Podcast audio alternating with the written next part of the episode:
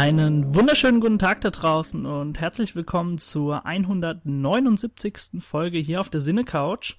Ja, wir haben gerade die Woche noch, äh, hat uns ein offenen, offener Brief erreicht. Ich glaube, über Twitter war es. Da wurde gefordert, dass die, ja, dass die, dass die äh, Podcasts gesammelt da draußen ans Werk gehen sollen und bitteschön zu Arrival, der jetzt ins Kino gekommen ist, schön podcasten sollen und gesagt, getan. Wir haben uns gleich in die Kinosessel geschmissen und haben uns den Film äh, ja reingezogen und jetzt sitzen wir hier vor den Mikros und wenn ich wir sage, darf ich an meiner Seite quasi die Michi begrüßen.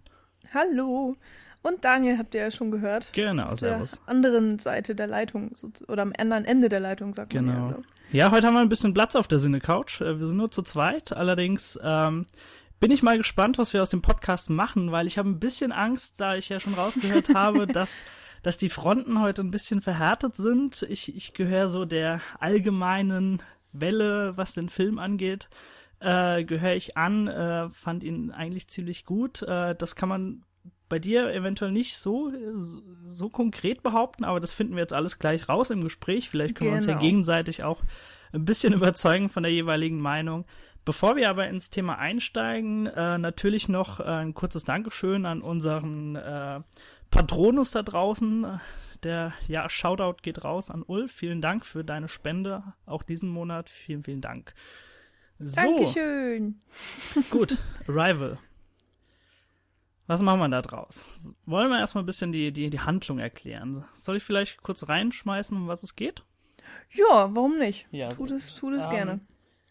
Ja, mir fällt es eigentlich ganz leicht, weil ich heute gerade auf der Arbeit, äh, also alle, die es nicht wissen, du, du weißt es äh, von mir, aber ich bin gerade, ich bestreite mein Praxissemester gerade im Filminstitut und wir, wir fassen gerade die Programmhefttexte zusammen, so für den nächsten, übernächsten Monat. Und wir haben dann natürlich auch eine Best-of-Liste erstellt, die Anfang nächsten Jahres läuft. Und da ist Arrival auch dabei, deswegen habe ich es gerade zusammengefasst. Allerdings ist es mir heute ein bisschen schwer gefallen, weil ich mir schwirrt der Film, seitdem ich gestern drin war, jetzt schon anderthalb Tage durch den Kopf und ich musste heute dann ja mich gezwungenermaßen mit anderen Filmen noch beschäftigen, vor allem dann auch noch mit Filmen, die ich noch nicht gesehen habe und dann muss man sich da ein bisschen reinlesen und ich habe mich die ganze Zeit so gefühlt, so als als müsste ich Arrival gerade mal kurz beiseite schieben, obwohl ich das gar nicht möchte. Es, es war schrecklich. Egal, auf jeden Fall jetzt jetzt äh, habe ich ja die Chance mit dir äh, über alles zu reden, was, äh, was das Herz begehrt hier über diesen Film. Und äh, innerhalb Arrivals geht es um die Linguistin Louise Banks, die wird gespielt von Amy Adams, und um den Physiker Ian Donnelly, äh, gespielt von Jamie, äh, Jeremy Renner. Und die beiden werden eben vom Militär um Hilfe gefragt, denn äh, auf der Erde kam es zur Ankunft von außerirdischen Raumschiffen. Ich glaube, zwölf an der Zahl sind es. Und äh, die Aufgabe von den beiden ist es jetzt eben, Kontakt aufzunehmen und ja, diese au außerirdische Kommunikation, die dann aufgebaut wird, in irgendeiner Form zu entschlüsseln, um letztendlich rauszufinden, ja, aus welchem Grund die Aliens auf der Erde sind. Sind es böse Absichten? Sind es friedfertige Absichten? Wollen sie uns etwas anbieten? Wollen sie uns angreifen? All das steht so ein bisschen in der Schwebe. Und ähm, ja, so als, als äh, als äh, Sch- Schusspulver, was da quasi so ein bisschen reingemischt wird, äh, gibt es, wie ich schon gesagt habe, natürlich noch andere Raumschiffe und andere Nationen auf der Welt, die da vielleicht, vielleicht ein bisschen anders vorgehen als die Vereinigten Staaten, da ein bisschen ja aggressiver vorgehen. Du weißt nicht so wirklich, wer den ersten, ja wer wer den ersten Schlag setzen wird. Die Chinesen beispielsweise spielen da so eine Rolle in gewisser Weise. Natürlich die Chinesen, wer auch sonst. Ne? Und die Russen sind da, glaube auch äh, vorne mit dabei. Und ja, deswegen herrscht auch bei den Vereinten Nationen so ein bisschen Zeitdruck, dass man eben rausfinden muss, so schnell wie möglich, was die Aliens vorhaben. Ähm, gespickt wird das Ganze oder verwoben äh, vielmehr mit, mit Erinnerungen ähm, an früher, weil Amy Adams, also äh, Louise Banks, Dr. Louise Banks, äh, hatte ein Kind. Das sieht man in, in mehreren Flashbacks, sieht man das und äh, dieses Kind ist leider krank geworden. Also sie hat das alleine aufgezogen, die meiste Zeit zumindest. Und irgendwann kam eben die tödliche, ja, die Nachricht, äh, dass das Kind tödlich krank ist. Ich glaube, du kannst mich gern verbessern, aber ich glaube, man kriegt auch nicht so wirklich mit, was es ist, oder? Ich schätze mal Nee, es, irgendeine ähm, Krebsform. Es wird überhaupt nicht gesagt. Also außer, dass es eine sehr seltene Krankheit ist. Von daher würde ich jetzt Mhm. mal tatsächlich nicht auf Krebs tippen, Okay. weil Krebs ist eine der häufigsten Krankheiten mittlerweile. Oder vielleicht ist es irgendeine Sonderform, Sonderart. Hm. Ähm, der ganze Film ber beruht ja noch so ein bisschen auf einer Kurzgeschichte von Ted, Ted Chiang, Chang, wie auch immer. Äh, Story of Your Life. Äh, der, der Film sollte eigentlich auch so betitelt werden. Das kam aber bei Test-Screenings nicht so gut an, weshalb er dann auf Arrival getauft wurde. Und vielleicht steht es eben in dieser Kurzgeschichte drin, was genau für das für Krankheit ist, aber es ist tatsächlich nicht Mhm. wichtig. Es ist nur wichtig, Genau. dass sie stirbt. Genau, das ist eben nicht von Belang und So, ähm, so blöd es auch klingt irgendwie. Ja, es klingt vielleicht ein bisschen herzlos, aber im Endeffekt hast du ja recht, weil das gibt eben auch innerhalb des Films den Antrieb, dass sie, ja, dass sie sich vielleicht noch viel mehr in ihre Wissenschaft vertieft, weil sie einfach nichts anderes mehr hat und da so vielleicht auch so ein bisschen die Rettung sieht und deswegen auch so vielleicht eine der führenden Linguistikerinnen auf der ganzen Welt ist und deswegen auch gefragt wird. Also es ist ein bisschen äh, zweckmäßig natürlich aufgebaut. Ähm, genau.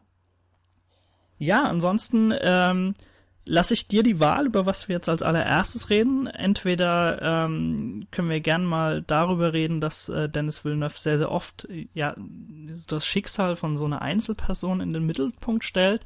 Oder wir können natürlich erstmal so drauf zu sprechen kommen, wie wir als Zuschauer das Ganze mit den Aliens präsentiert bekommen. Mm, dann Darfst bin ich tatsächlich äh, für das erste Thema, weil Okay. ähm, man mit dem Alien-Thema dann eigentlich ganz gut schon im Film überleiten kann. Aber erstmal ähm, bleiben wir doch bei Dennis Villeneuve, ähm, bei dem ich mir nie sicher bin, wie man ihn ausspricht, denn ich glaube, er ist Kanadier und man könnte sein, man könnte ihn auch Denis Villeneuve, also ganz französisch aussprechen. Mhm. Ich nenne ihn einfach Dennis, weil, mein Gott, ist mir jetzt egal. Und ähm, wir haben auf jeden Fall schon Prisoners von ihm besprochen. Genau, bin ich mir auch relativ sicher. Ich glaube, ich war dabei sogar, Mensch. Mit Nils und vielleicht noch wem anders. Das ist immer so schlimm. Ja, man sollte das natürlich eigentlich vorbereiten. Äh, ich entschuldige mich an der Stelle, aber wir verlinken es dann sowieso einfach ähm, im, Genau. im, im Artikel unten, welche wir von ihm hatten. Denn bei den anderen Filmen bin ich mir jetzt gerade nicht so sicher, ob wir doch Enemy. Ich glaube nämlich, Enemy hatten wir auch besprochen, weil wir den damals schon einfach in der Preview gesehen haben. Ich Du, ich, ich kann es ich kann's gar nicht sagen. Ich, äh, ich kann zu dem Thema nur so viel äh, sagen, dass, ähm, dass mir durchaus bewusst ist, dass Villeneuve teilweise eben auch so vorgeht, sich natürlich andere Genres teilweise nimmt, aber immer an diesem Grundgerippe, an diesem Grundgerüst und Konzept festhält, tatsächlich eine Person in den Mittelpunkt zu stellen Mhm. und sei es das Science-Fiction-Genre, sei es der, der Thriller bei Prisoners, eine ne sehr, sehr ja emotionale Story darum zu stricken und das äh, funktioniert über die Genres hinweg einfach sehr sehr gut. Also ich habe nur stimmt. gesehen von ihm. Ähm, ich hing da eben ein bisschen her, was Villeneuve angeht. Äh, deswegen hätte ich dir da auch so ein bisschen den Ball zugespielt, äh, was was Enemy und was äh, hier Sicario angeht. Aber ich glaube auch dort ist es mit Emily Blunt so und mit äh, Jack Gyllenhaal, oder? Ähm, auch. Ja, also man hat auf jeden Fall eine Person immer sehr stark im Fokus, äh, Fokus und dann eben, ähm, man sieht auch immer die Geschichte sehr stark aus deren Perspektive so erzählt und, und taucht sehr darin ein, was ganz oft eben auch dazu führt, dass man so ein bisschen in die Irre geleitet wird oder dass man vielleicht ähm, falsche Informationen als Zuschauer bekommt, weil man nämlich mit der Hauptfigur mitdenkt und auch Mhm. Viel von der Hauptfigur, von deren Sichtweise einfach übernimmt oder, oder also da, annimmt. das, was wir auf wissenschaftlicher Ebene vielleicht so als innere Fokalisierung genau. ausdrücken würden, so in der Filmwissenschaft, also dass wir, dass wir so sehr an den Charakteren dran sind, dass wir teilweise ja eine sehr subjektive Perspektive präsentiert bekommen, obwohl wir grundsätzlich erstmal davon ausgehen, dass wir als Zuschauer immer objektiv bei einem Film beobachten und ähm, ja, die, diese Erwartungshaltung wird teilweise dann eben bewusst auch gebrochen bei so Filmen, die dann so vorgehen, wo eine innere Fokalisierung vorliegt, die aber nicht so, ja, tendenziell nicht so äh, markiert werden eben. Genau. Und das ist also bei den Filmen, die ich gesehen habe, eigentlich schon immer der Fall. Mhm. Außer jetzt äh, äh, Sicario, ist schwierig zu sagen, weil da wird man einfach sehr im Dunkeln gelassen als Zuschauer, weil die, die Hauptperson auch sehr im Dunkeln gelassen wird. Aber das ist auf jeden Fall immer so äh, eine Sache, womit Villeneuve gerne spielt. Ähm, womit wir es hier in Arrival teilweise eben auch wieder zu tun haben. Und also das ist jetzt kein Spoiler. Dessen sollte man sich eigentlich wirklich mal ein bisschen bewusst sein, wenn man ihn schon kennt oder seinen Namen schon kennt. Mhm. Und ich bin auch sehr gespannt, was er aus Blade Runner machen wird. Ähm, der kommt jetzt tatsächlich schon nächstes Jahr. Ja, da ist und, schon so weit, ähm, ja. Befindet sich in der Postproduktion, also äh, bald müssten wir dann eigentlich auch so die ersten Trailer mal sehen. Oder Teaser, irgendwas in der Art. Gibt's schon irgendwas? Nee, ne? Äh, nee, du, ich, letztens ist ja der, der, erste Trailer so zu Ghost in the Shell rausgekommen und ich habe nur Stimmt. mit einem Auge drauf geschaut und war so, oh, Blade Runner, was, was, was? Und äh, das ist tatsächlich Scarlett Johansson da aufgetaucht und dann so, ah, okay, Ghost ja, in the ja. Shell. Obwohl er auch sehr, sehr gut aussieht, der Trailer dazu. Aber das ist dann nochmal ein anderes Thema. Genau.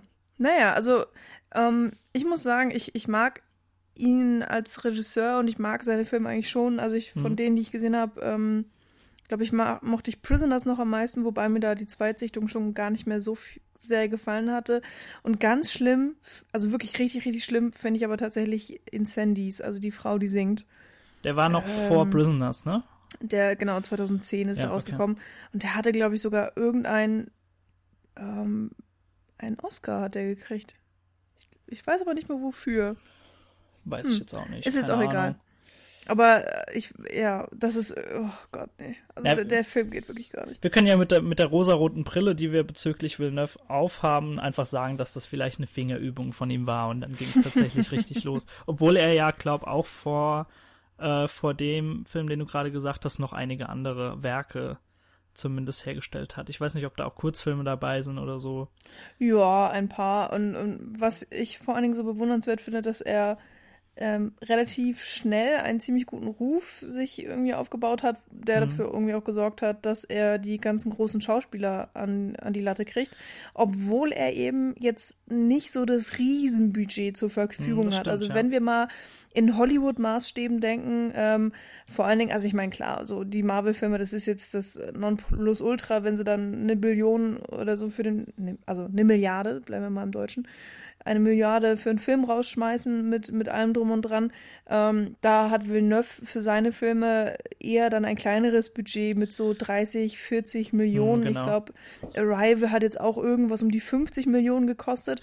Und dafür hat er eben solche Riesenstars wie Amy Adams und Jeremy Renner. Und genauso bei Prisoners, da hatte er ja schon Hugh Jackman am Start und auch mhm. ähm, er hat mehrfach ja mit äh, Jack Gyllenhaal zusammengearbeitet. Ähm, aber das liegt eben dann auch daran, dass er die Schauspieler immer wieder mit seinen Drehbüchern begeistern kann, an mhm, denen genau. er eben teilweise auch selber mitschreibt äh, oder, oder ja, die er einfach sehr ähm, gezielt auswählt und äh, mit denen er auch immer wieder die Zuschauer begeistern kann. Also er ist eben auch wirklich ein begeisterter Geschichtenerzähler.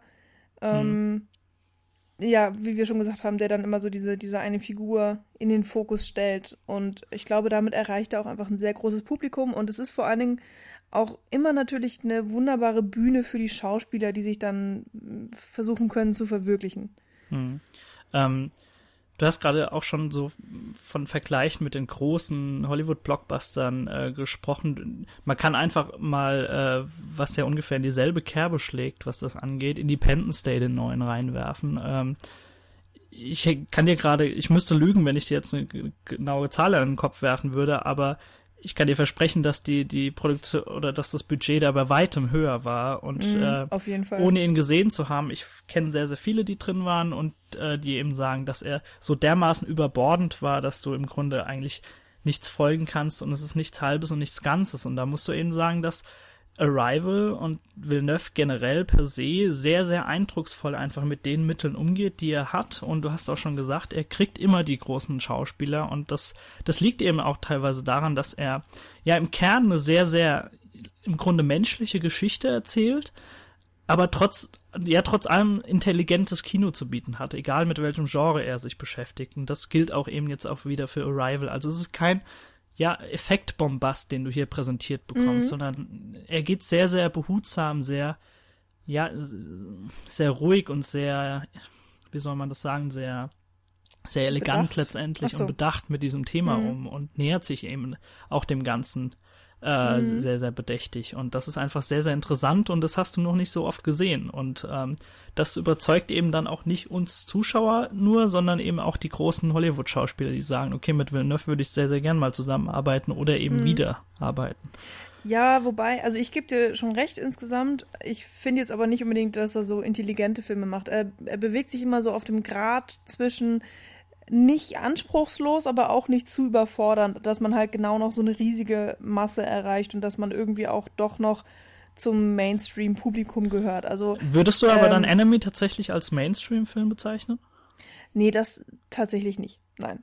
Ähm, aber also er, er macht auch schon eigenständige Filme. Er kriegt mhm. jedes Mal hin, so, so ein bisschen äh, den seinen Stempel aufzudrücken und ähm, und die sind ja auf eine Art irgendwie auch alle unterschiedlich. Aber er bewegt sich halt irgendwie, also finde ich jedenfalls auf so einem Grad, äh, ja, wo, wo er sich nicht allzu sehr wehtut. Also er, ich finde, er riskiert einfach nicht so viel.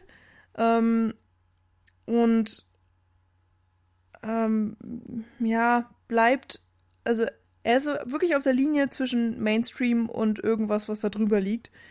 Ähm, und vers er versucht halt so ein bisschen beide Publikumsecken äh, abzuholen. Mhm. Und ich finde, mit, Emmy, mit Enemy ist es ihm tatsächlich noch am besten gelungen.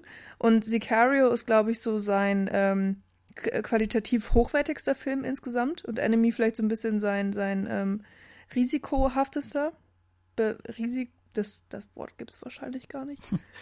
Vielleicht sein, Der Film mit am meisten Risiko. Ja. Oder mit am meisten Spielfreude, wie auch immer man das nennen mag. Ähm, aber den konnte er sich nämlich auch einfach. Wohl nee, ich glaube, Enemy wurde sogar vor Prisoners gedreht. gedreht aber Prisoners ja. ist dann, glaube ich, einfach früher rausgekommen aus irgendwelchen mhm, Gründen. Genau. Naja, egal.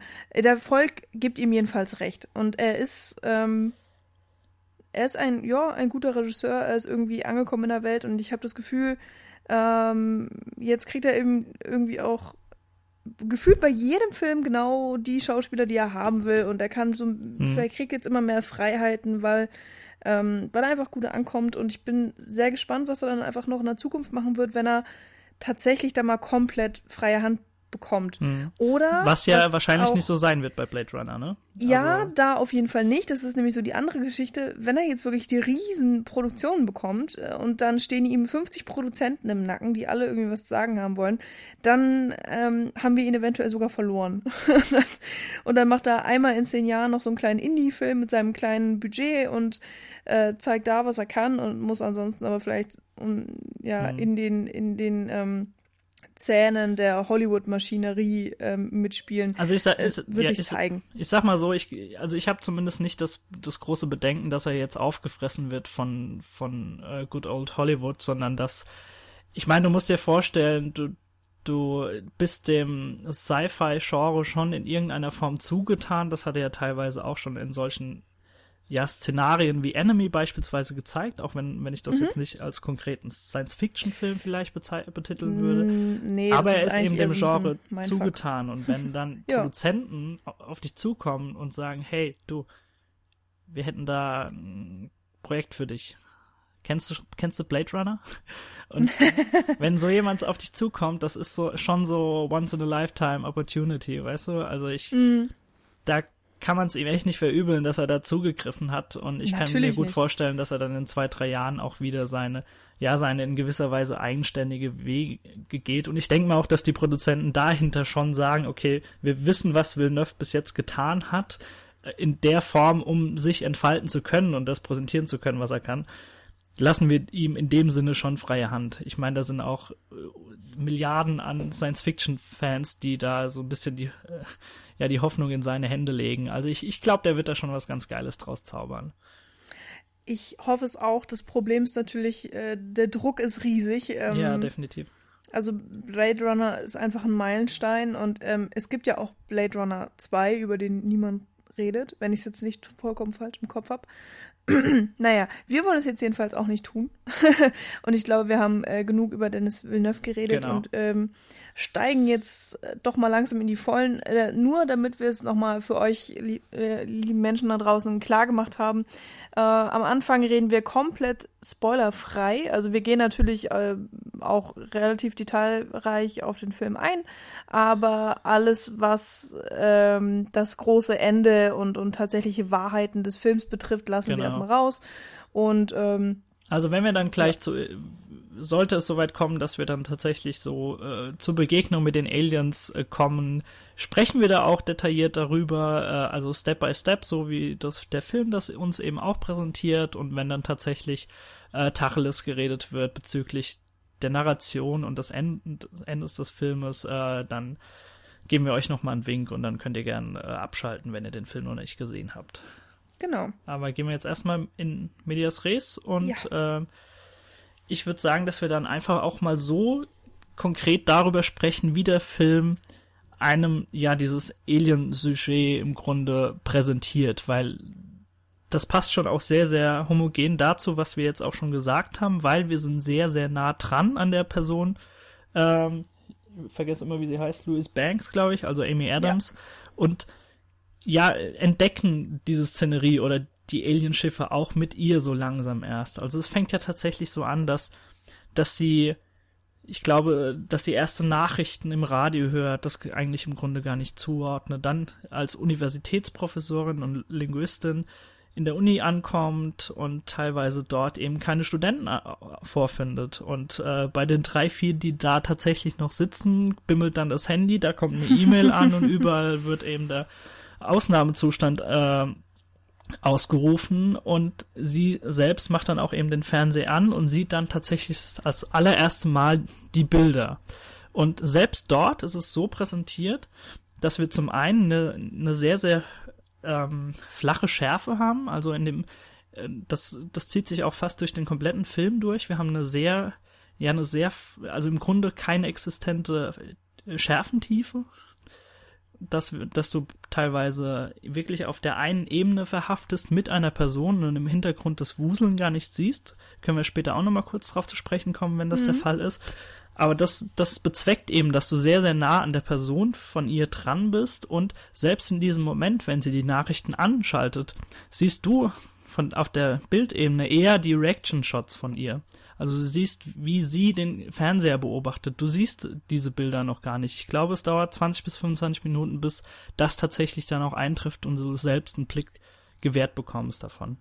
Ja, es dauert auf jeden Fall schon länger. Aber es ist ähm, ja wirklich interessant, dass wir ähm, von der Ankunft der Aliens erfahren, wie es wohl auch einfach die meisten Menschen in der realen Welt tun würden, sozusagen, eben einfach durch die Medien, durch die Berichterstattung. Ähm, und das geschieht aber tatsächlich auch extrem schnell im Film. Da wird gar kein heißen Brei drum gemacht. Wir kriegen keine großartige Einführung von, von der Welt, wie sie gerade ist. Wir wissen eigentlich auch, wenn wir mal ehrlich sind, überhaupt nicht, in welchem Jahr wir, wir uns befinden. Mhm. Also es könnte sogar auch irgendwie, boah, morgen stattfinden, sozusagen, oder in 20, 30 Jahren, keine Ahnung. Relativ Und- zeitlos, was auch, äh, denke ich Ja. mal, so äh, gewollt war.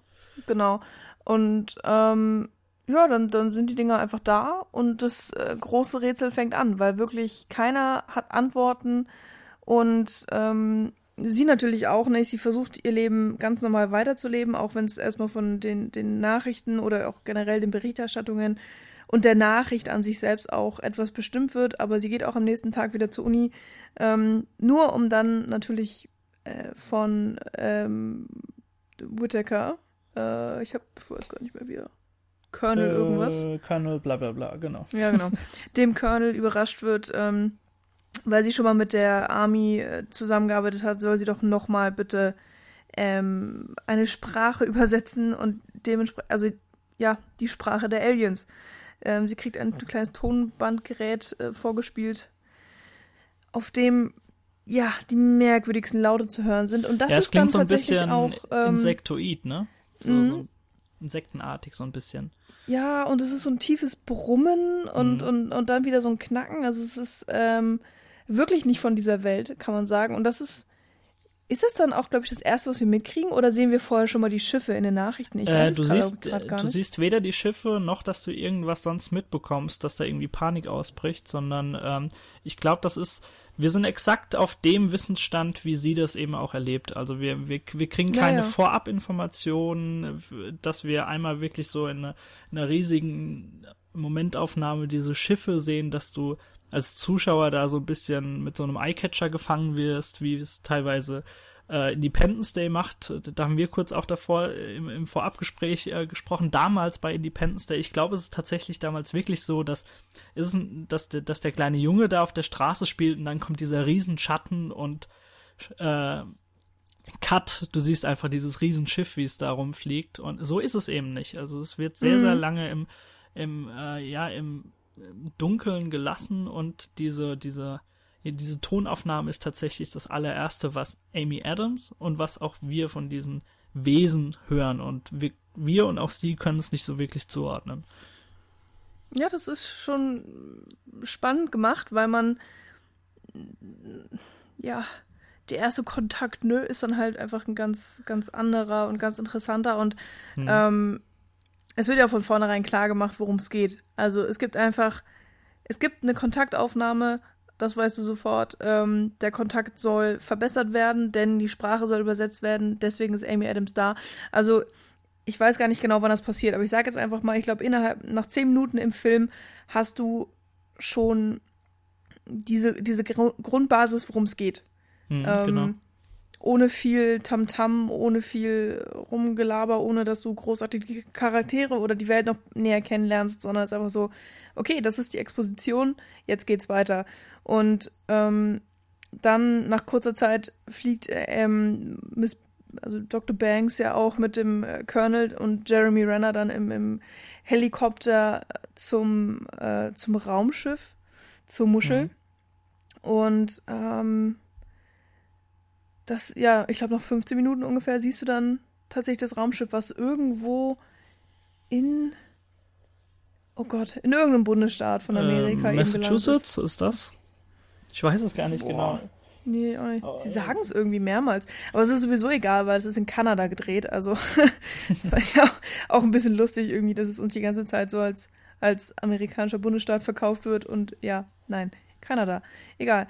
Und da muss ich auch echt sagen, ähm, das, das, das war ein unglaublicher Shot, wo ich auch mhm. verstehen kann, dass viele Leute eben auch auf Twitter gesagt haben, dass dieser, dass, dass man den Film im Kino sehen sollte oder im Kino erleben sollte, weil er eben auch so tolle Bilder hat und das ist definitiv äh, eins oder vielleicht das genialste Bild, wenn wir dann ähm, in dieser großen grünen Weite sind in, und dann hast du diese schwarze Raumschiff, also die, die Muschel der Alien, das mhm. Raumschiff der Alien, was auch immer. Und von rechts wabert der Nebel über die Hügel und runter. Genau, und du siehst, wie klein wir Menschen im Gegensatz dazu sind. wir, wir können dieses, ja, dieses Raumschiff oder was auch immer das ist, im Grunde gar nicht erfassen. Wir sehen keine Eingänge, wir sehen, wir haben kein Peil, wie das Ganze konzipiert ist und ganz unten siehst du diese Mini-Jeeps drauf zufahren. Also wie lächerlich klein wir doch tatsächlich sind, obwohl wir geglaubt haben, wir sind, wir, wir sind lange Zeit so das Einzige oder das Wichtigste im Universum. Das wird dir so, das wird dir in dem Moment schon so ein bisschen bewusst und da kriegst du auch ein bisschen Gänsehaut, wenn du das richtig auf dich wirken lässt, dieser Shot. Mhm. Und ähm, ja, das ist schon sehr, sehr beeindruckend gemacht. Und es ähm, vergrößert natürlich auch einfach dieses Mysterium. Also mhm. wir haben ja vorher schon die Sprache gehört. Ähm, ja, nennen wir es einfach Sprache, was, was sie da von sich geben. Und jetzt sehen wir eben dann auch noch ja, das Raumschiff, so das erste haptische, was, mhm. was, wir, was wir tatsächlich anfassen könnten, wenn wir denn wollten. Und das Design ist ja mal wirklich der Hammer. Also normalerweise oder ganz oft hat man es mit irgendwelchen Raumschiffen zu tun, die sind dann so UFO-mäßig, äh, wie man sich das ganz klassisch vorstellt. Oder es gibt Raumschiffe, die ähm, sehr lebensbedrohlich aussehen, also die dann extreme Zacken haben oder die irgendwie merkwürdig leuchten. Ja, so und, die typischen und, Star Trek Raumschiffe eventuell. Ja, so genau, Von den Borgs also, oder so, wo du direkt weißt, wenn die da sind, solltest du dich vielleicht irgendwo hin verziehen. Keine Ahnung wohin, ja. aber schön, schön weit weg. Also die Variationen sind natürlich unendlich, wie man diese Raumschiffe gestalten kann und äh, in 99 Prozent der Fälle sind sie eigentlich auch wirklich so gestaltet, dass man auf einen Blick erkennt, dass das eine Spezies ist, die uns überlegen ist. Ähm, durch ihre Technologie, was auch immer. Und hier haben wir es mit so einer ganz anderen Art von Design zu tun, die ich wirklich super toll fand. Also man, mhm. das war jetzt ja keine großartige Überraschung. Der, das Raumschiff war ja auch schon im Trailer zu sehen und war auf allen Plakaten. Aber ähm, trotzdem fand ich es einfach ja super, wie das dann auch im Film gewirkt hat, dass du dieses, äh, diesen schwarzen Klotz hast, der ähm, diese ovale Form hat und eigentlich auch fast, fast aussieht wie ein Stein, der aber mhm. zufällig irgendwie ganz elegant da rumschwebt. Ähm.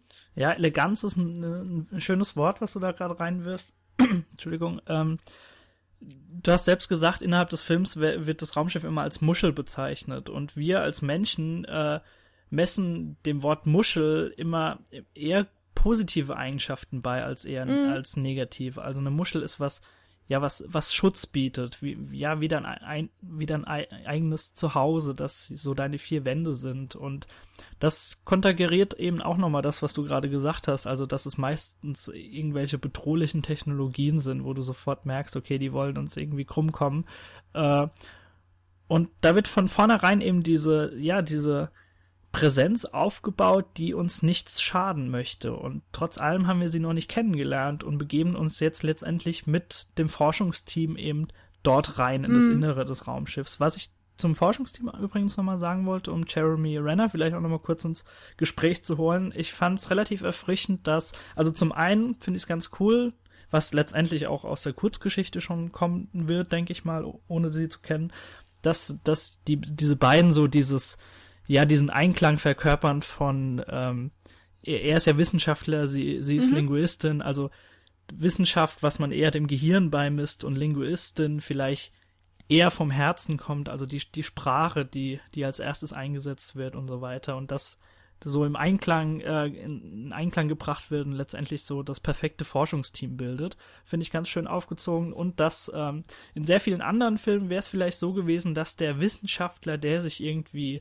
ja, keine Ahnung, unterlegen fühlt, weil sie dann tatsächlich dann recht hat, mit allem irgendwelche krummen Dinger macht und ja, ihr vielleicht ein, ein, äh, ja, Hölzer zwischen die Beine wirft oder irgendwas anderes macht. Und sie arbeiten einfach sehr, sehr bewusst und gewissenhaft an diesem Fall zusammen und äh, spielen sich so in die Karten gegenseitig. Und das finde ich eigentlich sehr zielführend bei dem Film.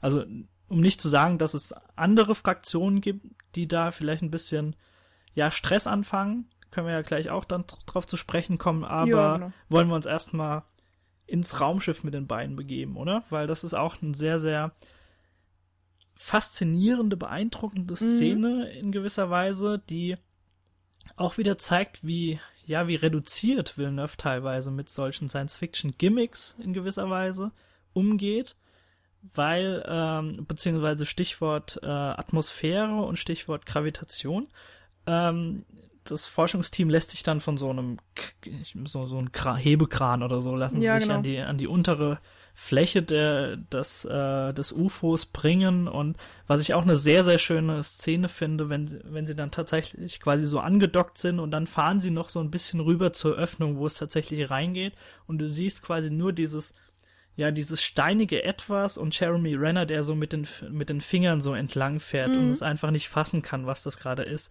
Und das ist eine sehr, sehr schöne Aufnahme auch. Ähm, nur ganz mhm. nebenbei, aber. Aber, ja. aber dann nochmal ja. äh, was Wichtiges, äh, weil du eben diesen, diesen Hubkran, äh, nenne ich ihn jetzt einfach erwähnt hattest.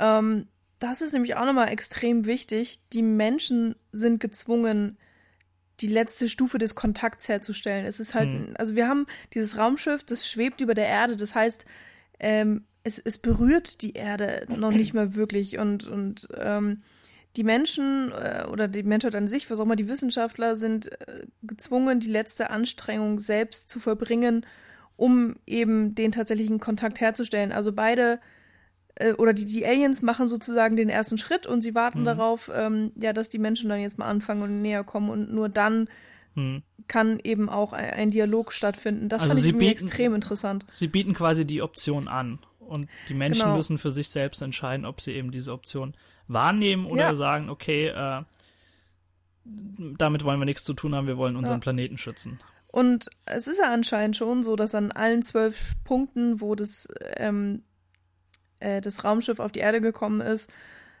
die Nationen sich auf irg irgendwie dazu entschieden haben, den Kontakt herzustellen. Ähm, mhm, genau. Aber es hätte ja auch genau andersrum sein können. Und in, in normalerweise in Alien-Filmen ist es eben so, dass äh, der Kontakt äh, ja eher aggressiv hergestellt wird, weil dann eben mhm, irgendein genau. Alien knallhart auf der Erde rumläuft und irgendwie alles zerstört oder aufgrund dessen, dass ähm, der Kontakt hergestellt wird und dann, dann verstehen die beiden Seiten sich nicht, äh, fängt dann der Krieg an oder was auch immer. Oder Missverständnisse kommen auf und das, deswegen ja, genau. entstehen irgendwelche ja, bedrohlichen Situationen. Genau, Aber, das hast du ja gar nicht.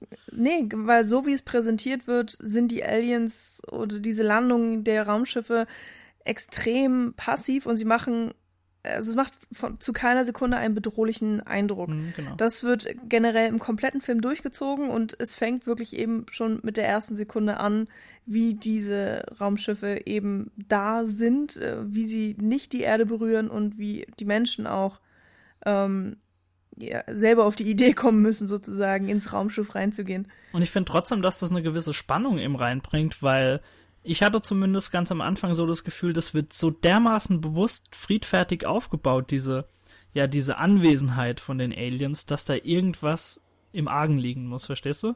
Also mhm. ich hatte da die ganze Zeit so das Gefühl, irgendwas muss passieren oder irgendwas, ja, irgendein Missverständnis wird aufkommen oder irgendwas ja, man hat kein Vertrauen. wird passieren. Ja, man hat, ja. man hat dieses Vertrauen nicht, einfach weil es so dermaßen friedfertig aufgebaut wird, aber auch aufgrund der, ja, der, der Erlebnisse, die man mit anderen Filmen teilweise gemacht hat, die du ja auch schon äh, erwähnt hast. Mhm. Genau. Es ist natürlich eine ganz andere Kontaktaufnahme.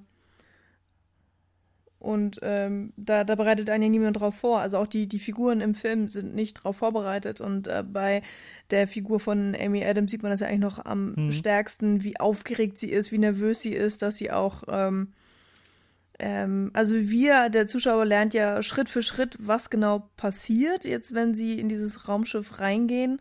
Und ähm, wir wissen nicht, was passiert und ob das gefährlich ist oder nicht. Und, und äh, sie ja eben auch nicht. Und wir müssen es mit ihr sozusagen ausprobieren. Das ist schon ganz schlau gemacht. Und ich finde es auch wirklich interessant, wie viel Zeit sich der Film nimmt. Mhm. Also das Pacing ist wirklich extrem langsam. Und ähm, wird auch oftmals unterstützt äh, durch die Kameraarbeit. Ähm, können wir auch gerne am Ende nochmal drauf zu sprechen kommen, genau, weil es ja. zu einem Punkt ganz gut passt. Allerdings äh, einfach nur um kurz es gesagt zu haben, es, die Kamera ist sehr, sehr, sehr ruhig, sehr, sehr gleitend teilweise. In anderen mhm. Filmen, wenn du ja starre Sequenzen hättest, st äh, starre Shots hättest, wie sie die Tür reinkommt oder wie sie mit dem Auto vorfährt, dann die Tür reinkommt. Diese Szenen gehen alle sehr, sehr gleitend, sehr, sehr flüssig ineinander über. Die Kamera fährt nach vorne, dann kommt der nächste Shot und die Kamera fährt entweder, wenn sie sich mit der Person reinbegeben hat, nach hinten. Also es ist sehr, sehr gleitend, sehr, sehr flüssig und passt einfach sehr, sehr gut zu dem behäbigen, was nicht negativ klingen soll, äh, zu der behäbigen Exposition, die da aufgebaut wird. Mhm. Genau, apropos Erstkontakt, willst du den Leuten da draußen vielleicht mal schildern, wie, wie sie das Raumschiff betreten und wie dann der Erstkontakt tatsächlich ist? Genau, äh, von dem Kran hatten wir schon erzählt und dann gibt es eben diese boah, Schleuse, den Zugang zum Raumschiff. Ja, Schleuse trifft ähm, eigentlich ganz gut. Ja, der eben eigentlich gar nicht besonders ist, weil es nur so ein schwarzer, langer, großer Gang ist, aber eben den Kniff hat, dass sich die Gravitation ändert. Also die Leute springen hoch und auf einmal ist eben was gerade noch so die Wand vor ihnen war, ist, ist, der, ja. ist der Boden letztendlich ja, auf einmal. Genau. Und sie laufen eben dann auf eine weiße Wand zu, aus der irgendwie auch sehr viel Licht kommt bauen dort ihr Equipment auf. Also das dauert auch wirklich alles seine Zeit. Die, die, wir haben schon gesagt, das Pacing ist sehr langsam und vor allen Dingen da, in, in dieser Szene ist es wirklich extrem langsam. Ähm, davon kann man halten, was man möchte. Und ähm, Amy Adams fragt dann auch noch so schön, ja, und was passiert jetzt? so, mhm. das fand ich irgendwie ganz witzig. Gibt's auch noch den äh, schönen Shot, äh, in dem sie, in dem die Kamera quasi einmal umgedreht ist und du siehst sie quasi so auf, auf, ja, an der Decke im Grunde laufen und dort alles aufbauen, so ein bisschen, als sie das erste Mal den Raum betreten, ähm, was einfach nochmal zeigt, wie wenig die Gravitation überhaupt jetzt noch eine Rolle spielt und das mhm. von Bedeutung ist, was wir eigentlich als unser täglich Brot da draußen äh, ja begreifen und gar nicht mehr drüber nachdenken und das wird mhm. da aus den Angeln gehoben. Ja, genau. Und ja, irgendwann treten dann aus diesem weißen Licht oder weißer Rauch ist es ja auch schon fast mhm. diese schwarzen Oktopoden, wie sie dann ähm, Hektapoden, oder? He nee, Heptapoden. Hepta, genau. Heptapoden. Sieben, genau. Sieben, sieben Beine haben sie, so tentakelartige, genau. Ähm, treten sie äh, näher an die Scheibe ran und dadurch sieht man sie und ähm, ja, sie werden Abbott und Costello genannt im Laufe des Films. genau, sehr ähm, gut. Ja, was natürlich ganz witzig ist von Jeremy Renner. Und was, ähm, ja, auch, auch da ist es wieder einfach so gemacht, dass, dass man sehr viel Respekt hat oder auch die Figuren haben sehr viel Respekt äh, vor, vor den Aliens, vor den Heptapoden, wenn sie sie auch zum ersten Mal sehen. Und sie wissen immer noch nicht so genau, was sie damit anstellen sollen. Sie sind ja auch in ihren fetten Schutzanzügen und sie haben schutzsichere Westen und irgendwelche Messgeräte, damit sie nicht verstrahlt werden. Und ähm, ja, die, also alle Sicherheitsvorkehrungen, die sie treffen könnten, haben sie eben getroffen. Äh, das ganze Gelände ist auch abgesperrt vom Militär und so weiter und so fort. Ähm, und genau in dem Moment, wo man eigentlich denkt, ah ja, okay, jetzt, jetzt könnt ihr irgendwie mal was hier vorangehen, irgendwie bricht die Szene ab. und wir mhm. sind wieder im Basiscamp. Und, Alles auf Anfang gesetzt sozusagen. Ja, und Amy Adams fragt nur so, bin ich gefeuert? und, und das war dann so, hä? was, was war das denn jetzt? Ich, ich glaube, sie hat irgendwie eine Frage gestellt, das hat man mhm. noch irgendwie so hingekriegt oder so, aber ansonsten, also äh, ähm, der Anfang also die Kontaktaufnahme an sich, darauf haben sie sich extrem Zeit mhm. gelassen, aber dann die erste Interaktion wird dann genau. einfach mal ausgeblendet. Das, das habe ich nicht so ganz verstanden, ehrlich gesagt. Ich fand das eigentlich ganz interessant, weil genau das, so der Effekt, den du dem ja, dem Popcorn-Zuschauer bieten willst oder was, was sehr, sehr viele andere Filme einfach als, ja, vielleicht als den Moment, den Eyecatcher benutzt hätten, blendet der Film einfach oder verkürzt ihn sehr, sehr stark. Und es ging einfach wirklich nur um die, ja, um die Atmosphäre, äh, die davor eben aufgebaut wurde, was, was Amy Adams fühlt und dass das auch auf uns so in gewisser Weise projiziert wird. Ähm, um da das Stichwort Musik einfach nochmal ganz kurz reinzuwerfen, was die Atmosphäre auch am Anfang sehr, sehr gut stützt. Ähm, du kannst mich auch da gern verbessern. Ich glaube, am Anfang ist es wirklich auch sehr, sehr viel Atmo einfach nur und sehr, sehr hm. wenig äh, oder sehr reduziert, wenn überhaupt Musik eingesetzt. Die kommt tatsächlich dann erst in der zweiten Hälfte oder im letzten Drittel dazu. Bis dahin ist es mhm. sehr, sehr viel Atmo und ansonsten wirklich alles stark heruntergefahren und ergibt eben einfach dieses sehr, sehr schöne atmosphärische Gesamtkonzept. Äh, das auf jeden Fall. Also die Musik ist, ähm, ist, ist, ja alles eben Score, also geschrieben für den Film, äh, teilweise von diesem Johan Johansson oder Johan Johansson. Ähm, der. Na, jetzt habe ich natürlich vergessen, was er gemacht hat. Ich habe es natürlich nachgeschlagen und wusste es eigentlich auch, ist mir jetzt egal. Und der ist eben auch so ein bisschen für seine, seine, ja, teils elektronische, aber insgesamt einfach sehr, sehr atmosphärische Musik bekannt. Und in der ersten Kontaktszene hört man die tatsächlich auch. Also wenn sie diesen Gang entlang laufen und die Bild, die, die vergrößert sich halt immer so, sie, sie baut sich wunderbar auf, was ich extrem verwirrend fand, weil dann nämlich irgendwann anfangen, die Heptapoden zu reden, also in mhm. dieser komischen Brumm- und Knacksprache. Und ich wusste einfach nicht, was ist denn jetzt Score und was ist tatsächlich das Gebrumme ähm, von, von den Aliens. Das war ein bisschen witzig. Ist ja auch im Endeffekt egal, weil wir eh nicht verstehen, was sie sagen. Mhm. Aber ich habe irgendwie gedacht, so, hä?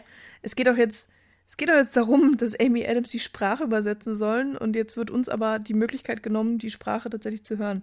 Naja, also wie gesagt, ist eigentlich auch egal gewesen. Ich habe mich nur gewundert und ähm, später ist es dann natürlich nicht mehr so. Und ähm, wir lernen ja auch, dass es gar nicht um die, die, die Laute geht, sondern vielmehr um die Schriftsprache, die sie benutzen. Genau, ja.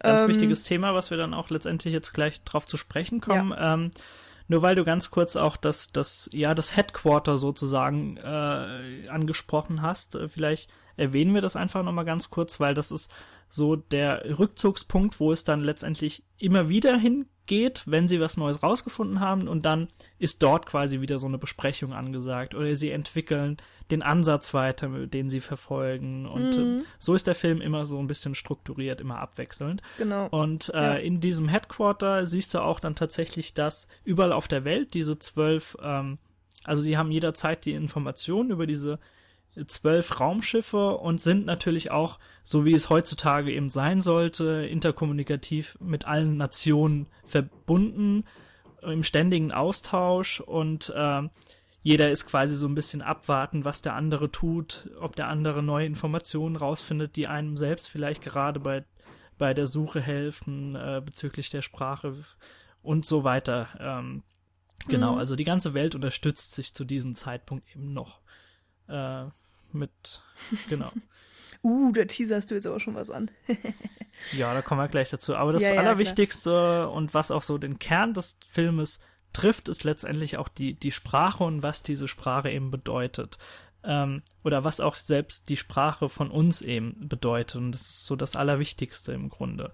Ich meine, ich mein, das wird schon klar, sie ist Linguistin und wurde nicht ohne Grund dahin zugezogen, aber sie klärt im Grunde letztendlich dann auch alle auf, dass es gewisse Dinge gibt, die man erstmal rausfinden muss, bevor sie jetzt einfach da dran geht und ja, einen Code entschlüsseln kann. So mhm. wie sich quasi ein Militär oder so vor, vorstellt. Also du mhm. schickst da eine Linguistin rein und sie kommt mit den Antw mit den fünf Fragen, die du hattest, kommt sie mit den Antworten raus und du entscheidest jetzt, okay, helfen, äh, schießen wir die zum Mond oder äh, haben die uns was anzubieten. So ist es mhm. eben nicht. Also es gibt so gewisse Dinge, die man eben rausfinden muss. Verstehen sie überhaupt das, was eine Sprache ist?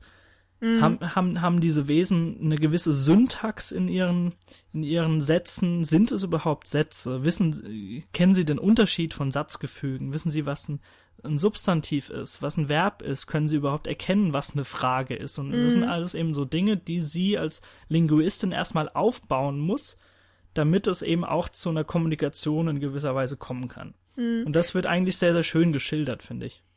Ja, mir kommt es halt einfach zu kurz, weil ähm, dafür, dass der Fokus so extrem auf da auf der Sprache liegt eigentlich und eben auch durch die Sprache herauszufinden, was die Aliens überhaupt hier wollen, ähm, würde es zu wenig erklärt. Also vielleicht hat der Film dann auch einfach da Abstriche gemacht und hat gesagt, wir wollen jetzt einfach, äh, wir, wir, wir machen keine Unterrichtsstunde zur Linguistik, sondern wir sind halt immer noch ein Film. Und das kann ich auch irgendwie verstehen. Aber im Laufe des Films ist es dann auch so, dass dir Sachen einfach so vor die Füße geschmissen werden. Also dann wird halt gesagt, ah ja, sie hat jetzt das rausgefunden und sie hat jetzt das rausgefunden und so ist es. Und das fand ich dann tatsächlich frustrierend, weil ich einfach so gerne auch bei dem Schaffungsprozess mehr dabei mhm. gewesen wäre. Und da wirst du als Zuschauer schon sehr stark ausgegrenzt, weil es dann ähm, auch elliptisch erzählt wird. Und das finde ich okay, weil ähm, das ist auch ein Prozess, der im Film äh, über Wochen und, und Monate geht, äh, der Kontakt mit den Aliens, weil sie ja auch die ja, mein Gott, es dauert halt einfach super lange, so eine, die Sprache zu entziffern oder eben mhm, auch ich die. Ich glaube, es ist auf jeden Zeichen. Fall, ähm, was sagt sie? Sie braucht auf jeden Fall einen Monat, um das oder das eben zu vermitteln. Also es wird, wir kriegen jetzt nicht angezeigt Tag eins, Tag zwei, Tag drei, nee, genau. weil wir wissen auf jeden Fall, dass es eine längere Zeit ist, in der eben diese Kommunikation aufgebaut wird. Richtig. Genau. Und das kann ich irgendwie auch alles verstehen. Hm. Aber wie gesagt, ähm, für mich war der Fokus eben ähm, für eine bestimmte Zeit extrem auf diese Entschlüsselung okay. der Sprache gelegt. Und äh, dafür habe ich mich einfach auch sehr ausgeschlossen gefühlt. Also du hast Film. quasi so eine in gewisser Weise pädagogische Note vermisst, dass du ja, dann tatsächlich so ein, so ein bisschen an der Hand genommen wirst und dir selbst eben auch das Ganze beigebracht wird. Ähm, also ich, es ich muss mir ja nicht beigebracht werden, ja. aber ich, ich wäre einfach gern ein bisschen mehr eingetaucht. Mhm, also dass du den denn, Prozess ähm, dahinter verstehen kannst so ein bisschen. Ja, vielleicht ein bisschen mehr. Ich fand es halt auch einfach super interessant und das hm. als ähm, als sie diesen Satz an die Tafel schreibt, äh, so why what is your purpose on Earth ist ja der Satz. Hm, also genau. was ist dein Zweck? Äh, was ist euer Zweck auf der Erde? Ähm, dann erklärt sie ja eben auch, okay, das ist ein Problem und hier und da und jenes und und sowas in der Art hätten sie gerne einfach öfter einstreuen können und ähm, ja, da, da kam es mir tatsächlich ein bisschen gehastet mhm. drüber. Also da, wo sie sich an manchen Stellen zu viel Zeit gelassen haben, äh, Atmosphäre rüberzubringen und so weiter, hätten sie dann vielleicht einfach auch ein bisschen mehr Zeit drauf verwenden können, okay. ähm, die, die Thematik an sich äh, einem einfach äh, näher zu bringen, vielleicht. Also, einen Kritikpunkt kann ich voll und ganz nachvollziehen. Bei mir ist es aber letztendlich nicht so sehr ins Gewicht gefallen, weil ich zum einen ähm, immer diese du hast doch immer so Abschlussgespräche gehabt oder so, so ein, so, ja, im Grunde so ein Voice-Over, e, entweder von Jeremy Renner oder von, von Amy Adams dann immer, äh, die dann, ja, dich als Zuschauer so ein bisschen auch auf den neuesten Stand bringen oder was jetzt als letztes rausgefunden wurde. Mm. Und äh, das sind einfach sehr, sehr intelligent konzipierte Monologe teilweise oder auch die Gespräche, die dann die beiden zum Teil führen und in Anbetracht der Tatsache, dass ich wusste, dass ja die ganze Welt daran arbeitet, also die Welt das allererste Mal vielleicht auch so wirklich die Kommunikation und so die Schwarmintelligenz, die uns dann auch in der Vielzahl ausmacht, genutzt haben, um einfach diese Informationen zusammenzuführen, dass es wirklich sehr schnell geht und dass teilweise ja Informationen vielleicht rausgefunden wurden, äh, bei denen du mit den Vereinten Staaten und mit Louis Banks vielleicht gar nicht anwesend warst, sondern die keine Ahnung, in Australien rausgefunden wurden oder von den Chinesen oder von den Russen. Mhm. Und das eben dann so zusammengeführt wurde als Datenbank und ja darauf aufgebaut wurde. Deswegen hat mich das im Grunde nicht so gestört, dass ja, dass das vielleicht so ein bisschen elliptisch aufgebaut war. Vielleicht fand ich es gerade gut sogar, dass das Pacing da nicht so ein bisschen verschleppt wurde. Weil ich dann tatsächlich auch froh war, so gut ich auch die Atmosphäre, wie sie aufgebaut wurde, am Anfang fand, dass es dann wirklich so ein bisschen ja, Tempo und Fahrt aufgenommen hat, als die Aliens tatsächlich das erste Mal dann auch präsentiert wurden. Ja, das ist äh, ja wie immer bei Filmen natürlich irgendwie Ansichtssache oder Geschmackssache mhm, oder was auch immer. Und ähm, es kann auch gut sein, dass es mir dann bei einer zweiten Sichtung ähm, vielleicht sogar egal ist, weil ähm, weil es mir dann irgendwie doch nicht so wichtig ist oder so. Egal.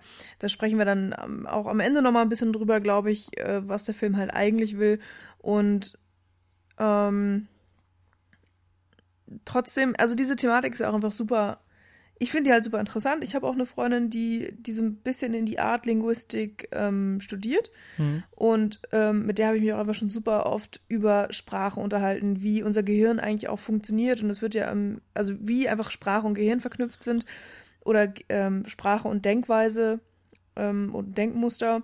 Und es wird im Film ja auch angesprochen und äh, ganz, ganz, ganz kurz mal von Jeremy Renner, dass es eben eine Theorie gibt, die besagt, dass sich das Gehirn oder Gehirnströme, ja. Gehirnneuronbahnen oder so sich neu, genau, neu vernetzen, wenn man eine neue Sprache lernt. Ähm, genau, du, du denkst in gewisser Weise in der Struktur der neuen Sprache und das ist eben schon bei weitem was anderes, als wenn du Deutsch sprichst oder wenn du Englisch sprichst. Allein von der Syntax her vom Satz. Und wenn du in, in einer anderen Sprache denkst und also so intensiv dich damit beschäftigst, dass du wirklich in dieser Sprache denkst, wird es auch für uns normalos äh, eigentlich relativ schnell ersichtlich, dass da schon irgendwas dran sein muss. Und ich finde mhm. auch den Ansatz auch extrem faszinierend, wenn du darüber mhm. nachdenkst. Also es ist ein sehr, sehr interessantes interdisziplinäres Themenfeld auf jeden Fall, Linguistik. Ja, auf jeden Fall. Und ich, ähm, ich kann das irgendwie auch sehr gut verstehen. Also es mag erstmal, glaube ich, sehr, sehr kryptisch und unverständlich klingen, so, hä, Sprache, was hat das irgendwie mit meiner Denkweise zu tun oder was mit meinem Gehirnvernetzungen, so was. Aber ähm, da gibt es bisher auch schon einige Studien, da findet man hoffentlich oder sicherlich auch eigentlich einiges im Internet. Und ein so ein Beispiel ist zum Beispiel, ähm, ha, ist zum Beispiel, die englische Form, ähm, äh, also going, dieses, wie heißt die Form denn nochmal? Diese Zeitform einfach. Infinitivform im Grunde. Ja. Im Deutschen zumindest. Ja, genau, also im Deutschen gibt's die halt nicht. Das ist ja, ja also eben, die, das die, ist ja genau das Interessante, dass man, ähm, dass man, wenn man Englisch lernt, es erstmal lernen muss, was bedeutet das eigentlich und so weiter. Und da wurden dann Studien durchgeführt, dass ähm, dass Menschen, die Englisch-Muttersprachler sind, ähm, tatsächlich, wenn sie ein Bild beschreiben sollen, woanders hingucken. Also, weil eben diese Going-Form vorhanden ist. Ähm, gucken, also wenn zum Beispiel ein Auto fährt und sie gucken dann nicht auf das Auto direkt, sondern sie gucken ganz kurz vor das Auto, weil sie nämlich gucken, wohin fährt das Auto denn? Also es ist ja gerade diese aktive Bewegung. Mhm. Und als Deutscher guckt man eben genau auf das Auto, weil das Auto fährt. Also so, wir mhm. haben einfach diese Form nicht. Und ähm, dass man, ich, ich habe keine Ahnung, wer sich das ausgedacht hat, dieses Experiment, wie man auf die Idee kommt, äh, Leute sowas Komisches machen zu lassen, um dann Erfahrungen für Sprache und Denkweise und so zu entwickeln. Aber solche Sachen gibt es und, und deswegen konnte ich auch sehr gut verstehen, was eben im Film gesagt wurde, ähm, dass Sprache viel mehr Einfluss auf uns mhm. hat, als wir eigentlich so denken und bemerken. Und ähm, im Endeffekt, es ist ja unser Alltag. Und hier in Arrival muss es erstmal aufgebrochen werden ähm, und muss, mhm. ähm, der, der Film muss erstmal so ein bisschen dafür sorgen, dass man vielleicht auf eine Art irgendwie auch wissenschaftlicher anfängt, ähm, hm. über, über Sprache allgemein nachzudenken und äh, das nicht als einfach nur als Art der Übersetzung zu sehen, sondern eben auch mehr. Und ähm, später im Film wird ja auch viel mehr daraus als, als nur Sprache, aber da gehen wir natürlich jetzt erstmal nicht drauf ein, ähm, sondern ähm, relativ schnell im Film ist es ja auch so, dass es sich gar nicht mehr auf die Lautsprache konzentriert wird, sondern auf die geschriebene Sprache sozusagen genau, der Aliens. Die, also auf die Bedeutungsebene dann letztendlich gehievt wird, so ein bisschen. Ähm, also ich finde es auch sehr interessant oder faszinierend vielmehr, dass, dass dir diese, das Banalste der Welt, dass du selbst sprichst, dass, dass dir das im, im Film auch sehr, sehr schnell als, ja, im Grunde als wertvollstes Gut, was die Menschheit bis jetzt ja, entwickelt hat oder auch die ganze Menschheit verbindet. Natürlich haben wir verschiedene Sprachen auf der Welt, aber interkommunikativ verstehen wir uns alle auf irgendeiner Basis, verstehst du? Und auch mhm. selbst Zeichensprache ist eine gewisse Sprache und äh, die eine gewisse Bedeutung hat.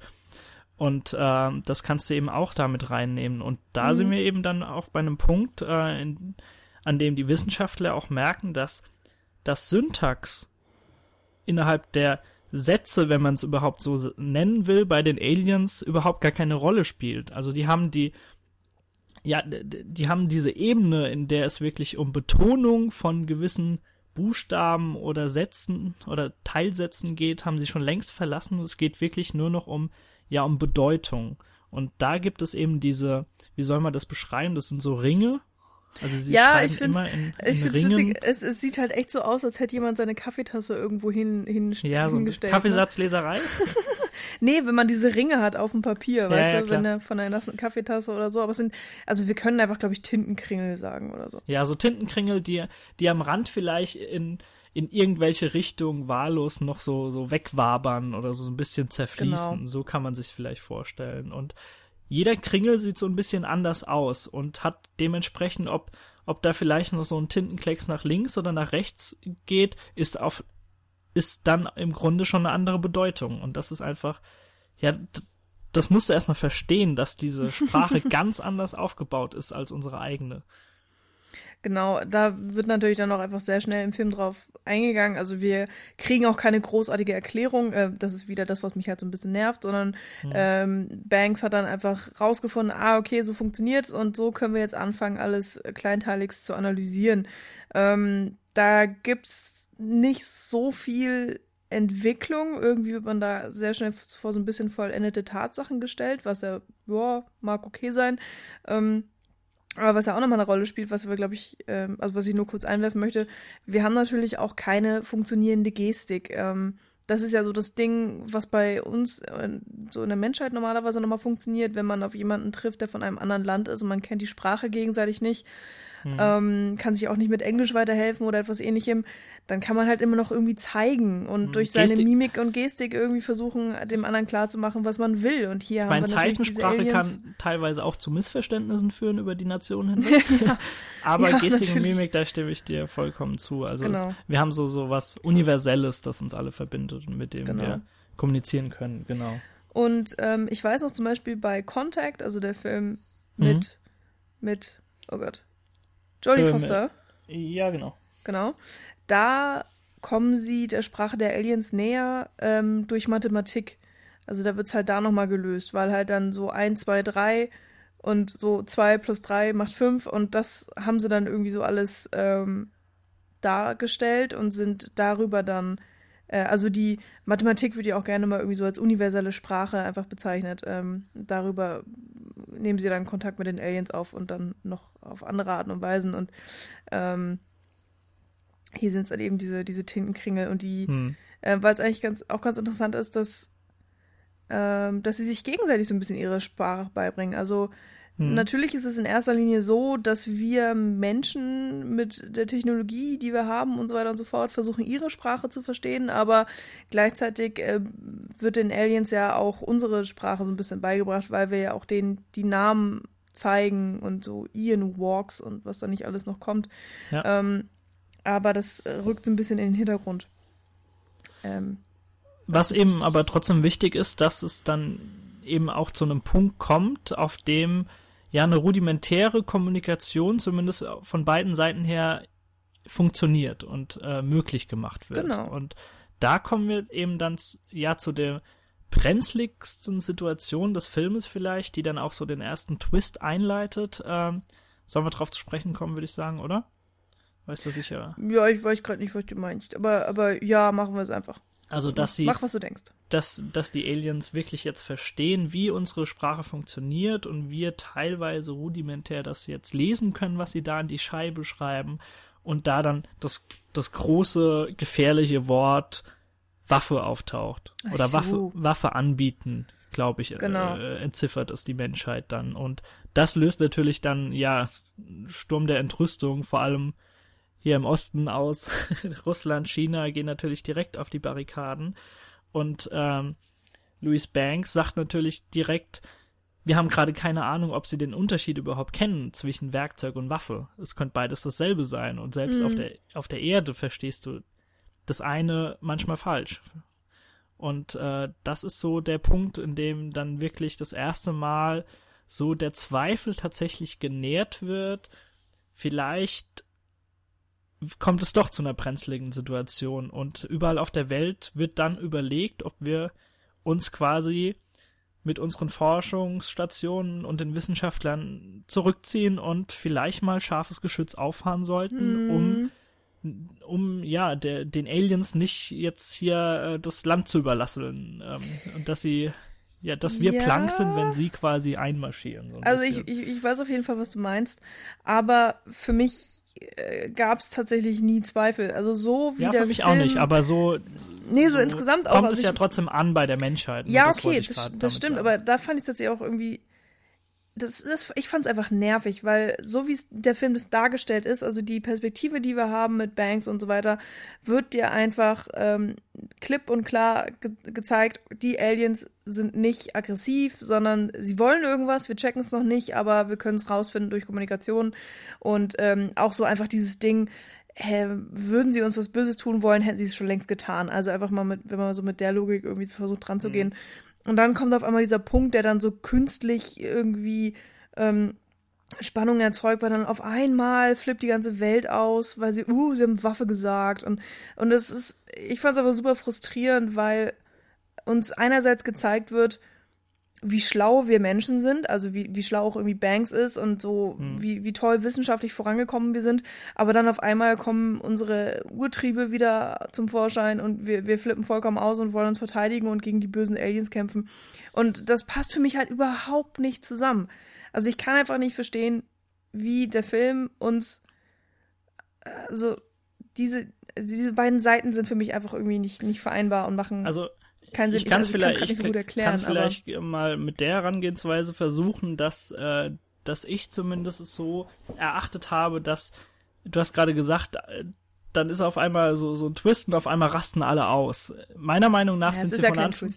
ja, okay, aber so, so für die Menschheit, ja, für, für die, äh, für das Verhalten, das sie an den mhm. Tag legen, so gegenüber den, den Raumschiffen. Ähm, meiner Meinung nach sind die von Sekunde eins ab ausgetickt überall auf der Welt. Und es gab eben die Wissenschaftler wie Lu äh, Louis Banks, die beschwichtigend da in die Bresche gesprungen ist und hat eben gesagt hat, ja, sie braucht Zeit, um das rauszufinden und das rauszufinden. Da gibt's noch hier den, den coolen Gag mit dem Känguru. Mhm. Ähm, das aber nur für alle, die den Film jetzt sowieso schon gesehen haben, äh, als kleiner Schmunzler. aber ähm, ja, dass diese Endzeitstimmung oder ja, dass da quasi mit dem mit dem mit dem Daumen über dem roten Knopf, dass äh, das ganze Militär überall auf der Welt nur darauf wartet, um einschreiten zu können, in die Bresche bringen zu können. Das, ich finde, die Situation gilt von Anfang an und äh, so ist das Militär eben ja konzipiert und auch das ist die Aufgabe des Militärs einfach die Menschheit zu schützen in so einer Situation und ähm, das tritt dort eben ein und bringt dann gewiss, gewisse Mechanismen einfach in Fahrt und ähm, ich habe das einfach nicht so erachtet als wäre bis dahin alles gut gewesen, so wie du gesagt hast, verstehst du? Mhm. Natürlich sind wir dort vor Ort mit Dr. Banks und dem Forschungsteam und sehen da dieses fast, ja, dieses faszinierende Schauspiel, was wir eigentlich noch gar nicht äh, verstehen, aber wir wissen und sie vielleicht noch und die drei anderen Menschen, die da in dem Raum sind, oder vielleicht sogar nicht mal die, weil die ja, Militärs, die da mit drin sind, haben selbst Angst. Ähm, zumindest aber die Wissenschaftler wissen, was, was dieser Moment gerade für bedeutet für die Menschheitsgeschichte, aber alles drumherum, selbst die, die Bevölkerung, äh, kriegt man ja teilweise dann auch mit, dass die Bevölkerung, die ja meiner Meinung äh, zu Recht erstmal im Dunkeln gelassen wird, weil sonst würden alle Riot laufen, ähm, dort eben auf die Barrikaden gehen und sagen, okay, ähm, äh, die jede Nation unternimmt überhaupt gar nichts und lässt die in unseren Vorgärten parken, die Aliens, und äh, letztendlich können wir uns gar nicht verteidigen, wenn sie dann den ersten Schlag setzen. Und die komplette Ang äh, Welt hat Angst. Und das gilt eben auch für die Militärs aller Nationen. Und deswegen habe ich das so als Notstandssituation ab der ersten Sekunde gesehen und nicht, dass ab diesem Moment dann auf einmal alles über den Haufen geschmissen wird und jetzt brechen wir alles ab und evakuieren und äh, schießen mit allem drauf, was wir haben. Mhm. Ja, ich verstehe auf jeden Fall, was du meinst. Und natürlich, ähm, wir kriegen es ja auch am Anfang des Films mit, also durch die Medienberichte, die Amy Adams da sieht, dass schon ein ziemlicher Ausnahmezustand herrscht. Ähm, aber ich habe es halt, ich habe es im Film einfach irgendwie nicht abgenommen insgesamt, weil die, die Dinger sind da einfach seit Monaten und äh, so, ja, es, es ging mir irgendwie zu plötzlich und es war einfach auch so, es war einfach so dumm. Also wirklich nur weil sie Waffe gesagt haben. So, keine Ahnung. Das ist, nee. ich, ich kann mich einfach damit überhaupt nicht anfreunden und ich finde, es ist alles, ähm, es ist mir alles irgendwie zu funktional. Es, äh, du kriegst auch einfach, ähm, also das ist so generell mein, mein Problem mit dem Film und mit dem Drehbuch. Extrem viel ist funktional geschrieben und, und teilweise hätte man sich da vielleicht einfach nochmal ein paar Schwerpunkte setzen müssen und die die Charaktere, auch die Dialoge sind, sind sehr funktional. Du kriegst äh, so drei, vier Situationen, wo ähm, irgendwas gesagt wird, bei dem du sofort weißt, ah, okay, das war jetzt ein Foreshadowing und da wird später genau das und das passieren und ähm, es ist so ein, äh, wir brauchen Punkt A und B, damit Punkt C passieren kann. Und das ist so eine Logik, die, die funktioniert irgendwie im Film. Also die macht mir den Film jetzt auch nicht so unbedingt kaputt.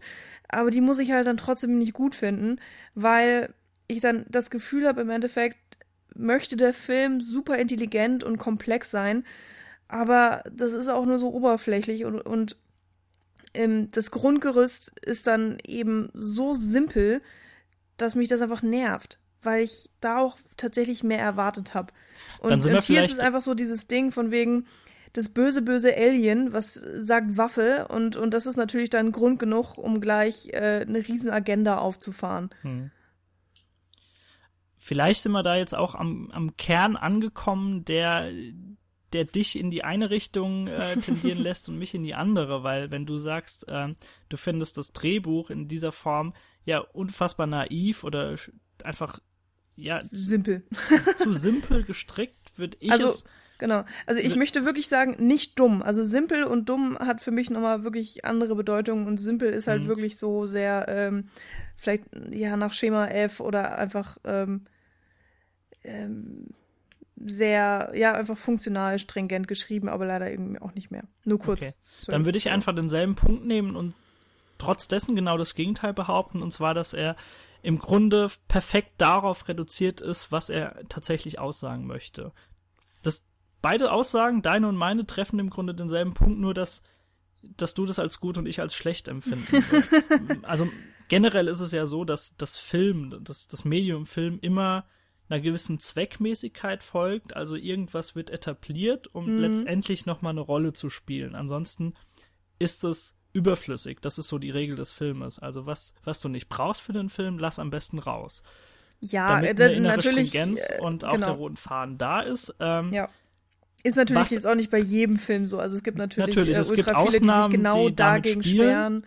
Genau, oder, oder die das, die das hassen und es ist ähm, aber schon so ein bisschen Hollywood-typisch, sage ich mal. Dann, Vielleicht auch so ein bisschen Mainstream-typisch oder so. Dann sind es aber letztendlich auch schon wieder Regisseure, die bewusst mit der Erwartungshaltung spielen, dass du genau. weißt, dass es im Grunde so sein soll und sie so ein bisschen konterkarieren und sagen, okay, wir machen aber was ganz anderes. Aber trotzdem wird ja immer mit diesem Erwartungshorizont gespielt.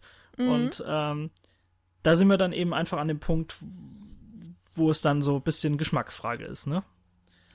Ja, vielleicht. Ja, also ich, ich habe auch durchaus noch äh, andere objektive Kritik an dem Film, aber äh, insgesamt äh, würde ich auch natürlich sagen, so, mhm. das ist dann einfach so nicht mein Ding und ähm, ist auch einfach so eine äh, Wirkungsfrage. Also wenn man im Kino ja. sitzt und man ist von der ersten Sekunde an vollkommen geflasht und gebannt, dann wird man da auch, glaube ich, nicht mehr so schnell rausgeholt. Und ähm, ich war einfach von vornherein, glaube ich, nicht so unfassbar begeistert äh, und konnte mich von den Bildern leider auch nicht so krass mitreißen lassen. Als, also ich hatte ähm, ungefähr ich die Hälfte des Films Gänsehaut. das freut mich auch direkt wirklich. Vergleich mal zu ziehen und hab, äh, hab am Ende tatsächlich so ein bisschen es war eine Mischung von allem, so ein bisschen Gerührtheit, ein bisschen eine kleine Träne im Augen, im Augenwinkel, der Mund war offen, der Kopf hat so ein bisschen so fassungslos nach links und rechts tendiert, so ein bisschen Kopf geschüttelt. Äh, war alles dabei. Also mhm. bei mir hat er komplett eingeschlagen. Aber warum er so auch teilweise eingeschlagen hat, äh, um dann so bisschen voranzubrechen mit den Themen, äh, würde ich einfach mal sagen, wir begeben uns jetzt zu dem Punkt, ja. in dem es ein bisschen ausufert.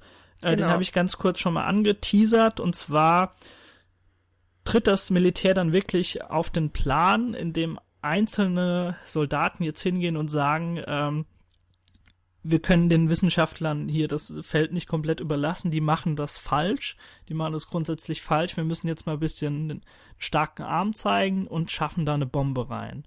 Und das weiß natürlich niemand im Headquarter, das ist ein, das ist ein separates Team, das das veranlasst, das sind so das, ja, das sind diese Militärs, die sich eben einfach immer mit reinbegeben mit dem Forschungsteam. Und ähm, das passiert übrigens auch aus dem Nichts.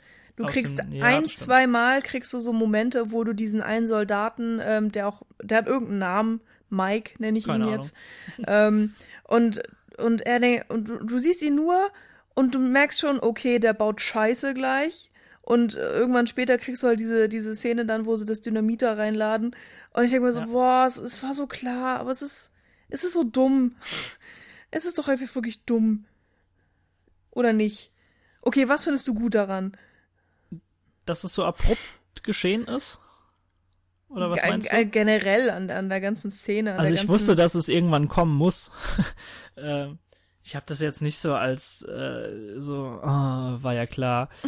so, so, so habe ich das nicht gesehen. Also mir war bewusst, dass irgendwann so ein Turning Point kommt, dass irgendjemand dazwischen krätscht und. Ähm, Aber warum denn gleich so? Warum denn gleich irgendwie 100 Kilo von Dynamit da ins ins Raumschiff scheffeln und natürlich auch genauso, dass es keiner mitbekommt, weil sie die sind auf einer fucking Militärbasis. Da wird rund um die Uhr alles kontrolliert und es geht seinen geregelten Gang und da kann normalerweise keiner außer Reihe tanzen. Also wir haben den, den größten äh, Ausnahmezustand aller Zeiten. Aber klar, hast du mal so fünf Soldaten, die sich einig sind, dass sie das Schiff in die Luft sprengen wollen, klauen sie einfach mal ein paar hundert Kilo Dynamit. Das kriegt schon keiner mit, packen sie da hoch. Also, also auch so dumm, weil ähm, das war ja auch innerhalb des Zeitfensters, in dem äh, die Öffnung offen war, was ja nur alle 18 Minuten, äh, 18 Stunden passiert. Und dann kommt alle 18 Stunden auch noch ein unfassbarer Alarm, dass die Luke offen ist. Und und es passiert halt einfach nicht so oft. Und genau zu diesen Momenten ist die Aufmerksamkeit dann noch mal höher. Und, und es, also es werden eigentlich von vornherein durch die Prämisse des Films, also wie der, wie der Film das vorher eigentlich schon dargestellt hat, super viele Steine in den Weg gelegt, dass diese merkwürdige, ähm, ja, wir zerstören das Raumschiff-Mission ähm, tatsächlich umgesetzt werden kann, aber sie schaffen es. Einfach mal so, ohne Probleme. Warum auch immer. Ich sag jetzt mal mit einem Augenzwinkern, dass, dass da ein bisschen tagesaktuelle Gesellschaftskritik beigemischt wurde und man einfach nicht auf Populisten hören soll, die man im, im Fernsehen sieht. äh, ich ich glaube, du siehst ja äh, sogar diese, diese ganz kurz diesen, ja, diesen Fernseh- oder Talk, Fernsehtalk-Ausschnitt, mhm. in ja. der irgendein Wichtigtour, irgendein Demagoge, der da hockt ja. und sagt, wir müssen den jetzt mal einen vor, vor, vor ein Bug knallen. Und dann äh, gehen die, Polit äh, die Militärs natürlich los und machen das direkt. Soll jetzt kein Wink auf Trump und Co. sein, aber lassen wir das einfach mal so stehen und äh, lassen euch mit der Information anfangen, was ihr wollt da draußen. Aber die, ich schätze mal, dass deine Kritik angekommen ist, zumindest. Ähm, und ich meine, wir können uns jetzt äh, so die Argumente, was das angeht, in den Kopf werfen. Das ist ein bisschen schwierig zu zweit, wenn der eine der einen Meinung und der, der anderen Meinung ist. Aber ja, ähm, ich schätze mal, dass wir trotz dessen so beide Pole äh, klar gemacht haben. Von daher würde ich jetzt einfach sagen, dass wir da weitergehen an dem ja. Punkt und äh, dann tatsächlich eben diese Bombe einschlägt und du siehst einfach nur, wie alles aus diesem Raum gesaugt wird, bevor diese Explosion geschieht, eben mit ähm, Dr. Banks und auch dem äh, Donnelly zusammen. Mhm. Und sie werden quasi dadurch gerettet. Und äh, mir war in dem Moment schon fast bewusst, dass die Aliens das getan haben, um sie zu retten. Und äh, ich hatte auch schon so, so ein bisschen das Gefühl, dass äh, ja, dass da jetzt nichts Großes draus passieren wird. Also infolgedessen ähm, passiert schon einiges, und zwar die, die Schiffe auf aller Welt heben ab und bringen sich in eine gewisse, ja, in, in eine höhere Position, um mhm. sich selbst quasi zu schützen. So habe ich das gesehen. Aber ähm, Amy Adams versucht dann, geht quasi dann, macht eine One-Man-Show draus, während alles andere schon evakuiert werden soll und begibt sich eben wieder zum Raumschiff. Und tatsächlich kommt dann so eine Art Kapsel hinab und bringt sie ins Innere des Raumschiffs. Und mit Inneren meine ich die andere Seite der Scheibe. In mm, der, ja. der Raum, in dem sich wirklich die Aliens mit drin befinden. Und dann kommen wir wirklich zu dem Punkt, der, ja, der so vielleicht als Augenöffner zu verstehen ist äh, innerhalb des Filmes. Und äh, da würde ich dann jetzt auch sagen, dass alle, die den Film nicht gesehen haben und äh, sich einfach so ein bisschen Anregung holen wollten, am besten jetzt ausmachen, ins Kino rennen und danach den Schluss hören, äh, weil dann würden wir jetzt ein bisschen Spoiler-Part übergehen, oder? Ja, sehr gerne. Gut, das gut. Äh, ist, glaube ich, jetzt auch wirklich äh, deutlich an der Zeit. Genau. es wird nämlich auch sehr, sehr schnell klar dort oder vielmehr, sie ist dann dort drin und fragt dann sofort, also ein Alien siehst du und sie fragt dann so, ich, ich weiß nicht welches Alien es war, ob sie, ob das Abbott oder Costello war. Also Abbott ist gestorben. Abbott ist gestorben, okay. Weil er, Costello weil er war übrig hat. und sie hat genau. eben, sie fragt dann, auf dieser rudimentären Kommunikationsebene dann äh, quasi, äh, was mit dem anderen passiert ist. Und das Alien sagt einfach sehr, sehr schlicht und trocken, dass er tot ist. Aber du hast nicht das Gefühl, dass da Rachegedanken oder so weiter aufkommen. Und Nö. innerhalb des Gespräches wird dann auch deutlich, dass, ja, dass die, die, die, die Sprache, die sie mittlerweile sprechen, diese Aliens, dass die ja von, von einer Intelligenz zeugt, die sich mittlerweile von jeglicher Zeit abgekoppelt hat. Und das, das wird ja auch schon äh, auf dieser Bedeutungsebene der, der Sprache deutlich, also Syntax und Timing und Betonung hat ja alles keine Bedeutung mehr und das passt eben zu dem, zu dem Denken, was die Aliens mittlerweile äh, entwickelt haben. Und zwar spielt für sie Zeit keine Rolle.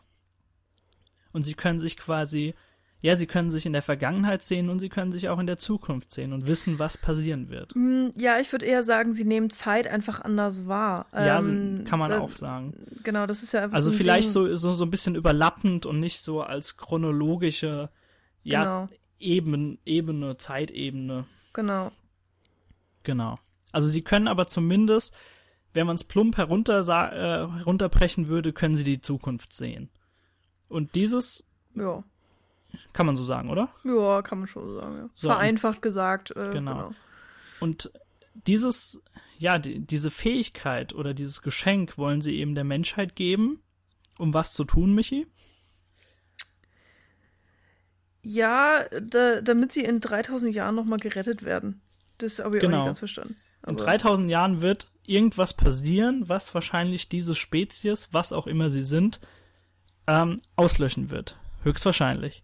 Und jetzt wollen sie uns Menschen quasi die Fähigkeit geben, uns uns ja durch einen gewissen Sprung, durch dieses Geschenk so schnell weiterentwickeln zu können, dass wir an einen Punkt kommen, in den, an dem wir ihnen in 3000 Jahren vielleicht behilflich sein können und mm. sie quasi vor ja vor der Zerstörung schützen können.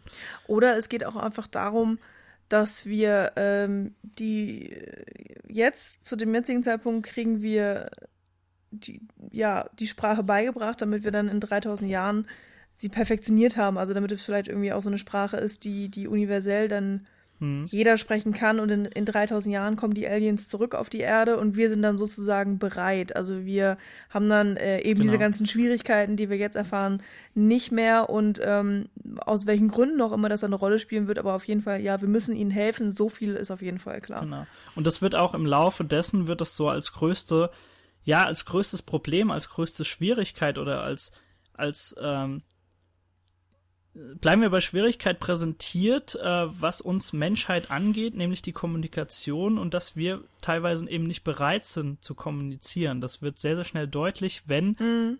wenn im Film dann das Wort Waffe fällt, auf einmal in allen Headquarters wird der Kontakt abgebrochen mhm. und jedes Land handelt für sich selbst. Es gibt ein paar Bündnisse, die sagen, okay, wenn ihr den ersten Schuss setzt, folgen wir. Aber auf einmal bricht die ganze Nation Erde auseinander in ihre Einzelteile.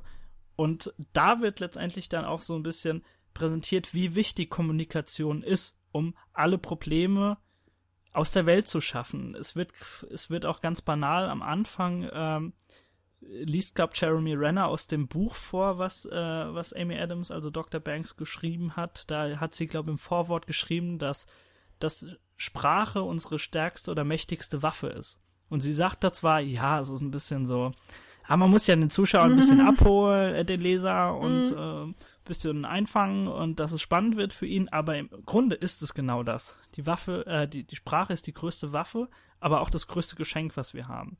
Und das wollen die Aliens uns jetzt quasi auf einer sehr, sehr hohen Bewusstseinsebene schenken. Und ähm, da würde ich dann jetzt einfach auch mal ins Spiel bringen, dass ich ganz am Anfang gesagt habe, dass äh, wir teilweise innerhalb der Story gewisse Erinnerungsfetzen präsentiert bekommen von ihrer mittlerweile gestorbenen Tochter. Mhm. Und in diesem Moment lernen wir so gewisserweise kennen, okay, der Film behandelt ja das grundsätzlich das Thema, dass Zeit keine Rolle spielt. Und an dem Punkt mhm. merken wir, dass der Film schon längst damit gespielt hat, dass die Narration auch total tabula rasa läuft und uns nicht chronologisch präsentiert wird und dass wir da gerade gar nicht die Vergangenheit gezeigt bekommen, sondern vielleicht die Zukunft. Und mhm. dass es mhm. diese Tochter vielleicht noch gar nicht gab. Mhm. Und das ist so der erste, wie soll man sagen, mind-blowing Moment im Film. Meiner Meinung nach, ich weiß nicht, wenn du, wenn du eh nicht so in der in der Szene dann drin warst, ob das auf dich vielleicht ein bisschen abgeschwächter gewirkt hat. Kannst du gerne mal reinwerfen? Mm. Also bleiben wir erstmal bei der Erzählstruktur, weil, weil ja. das ist ja wirklich ähm, schon einfach interessant gemacht. Also, dass du äh, diese Doppelung hast, eben Zeit spielt keine Rolle. Das wird dir im Film auf viele unterschiedliche Arten immer mal wieder beigebracht, ähm, was dann wahrscheinlich, also oder was logischerweise bei der Zweitsichtung dann noch mal viel mehr auffällt, mhm. ähm, eben auch dadurch, dass du diese eigentlichen, also nicht, also nicht Flashbacks, sondern Flashforwards sind es dann ja eigentlich, genau. ähm, präsentiert bekommst ähm, und auch zum Beispiel die die Sprache der Aliens ist ein Kreis. Und also man, man, dieser Kringel, also manchmal ist er ja nicht geschlossen, aber, aber mhm. größtenteils, man kann es als Kreis bezeichnen. Also es hat keinen Anfang und kein Ende. Im Gegensatz zum Beispiel zu der Sprache der Menschen. Die hat einen definitiven Anfang und ein definitives Ende. Also jedes Wort, jeder Satz, jedes Buch. Und ähm, die Aliens denken da einfach total anders, ähm, weshalb es natürlich auch so, so komplex ist, diese Sprache zu ähm, entschlüsseln. Und in dem Moment, wo eben Amy Adams diese Sprache entschlüsselt, ähm, kommt eben genau diese Theorie ja zustande, dass das Gehirn ne, sich neu verknüpft und es verknüpft mhm, sich genau. eben genau auf diese Art der Sprache, dass es eben keinen Anfang und kein Ende hat. Also die, die Zeitwahrnehmung ähm, dann eben die der Aliens ist, das äh, eben nicht chronologisch. Und dann gibt es auch noch, ähm, das fand ich irgendwie ganz süß, das habe ich tatsächlich erst, äh, ist mir heute so relativ klar geworden. Ähm, sie nennt ihr ihr Kind äh, ist ja ein kleines Mädchen, sie nennt es dann Hannah. Und äh, das genau. ist ja ein ähm, Palindrom, weil es von vorne wie nach hinten gleich gelesen werden kann. Mhm. Genauso wie Anna oder wie, äh, ja, es gibt ganze Gedichte, die tatsächlich als Palindrom geschrieben sind. Das finde ich vollkommen faszinierend.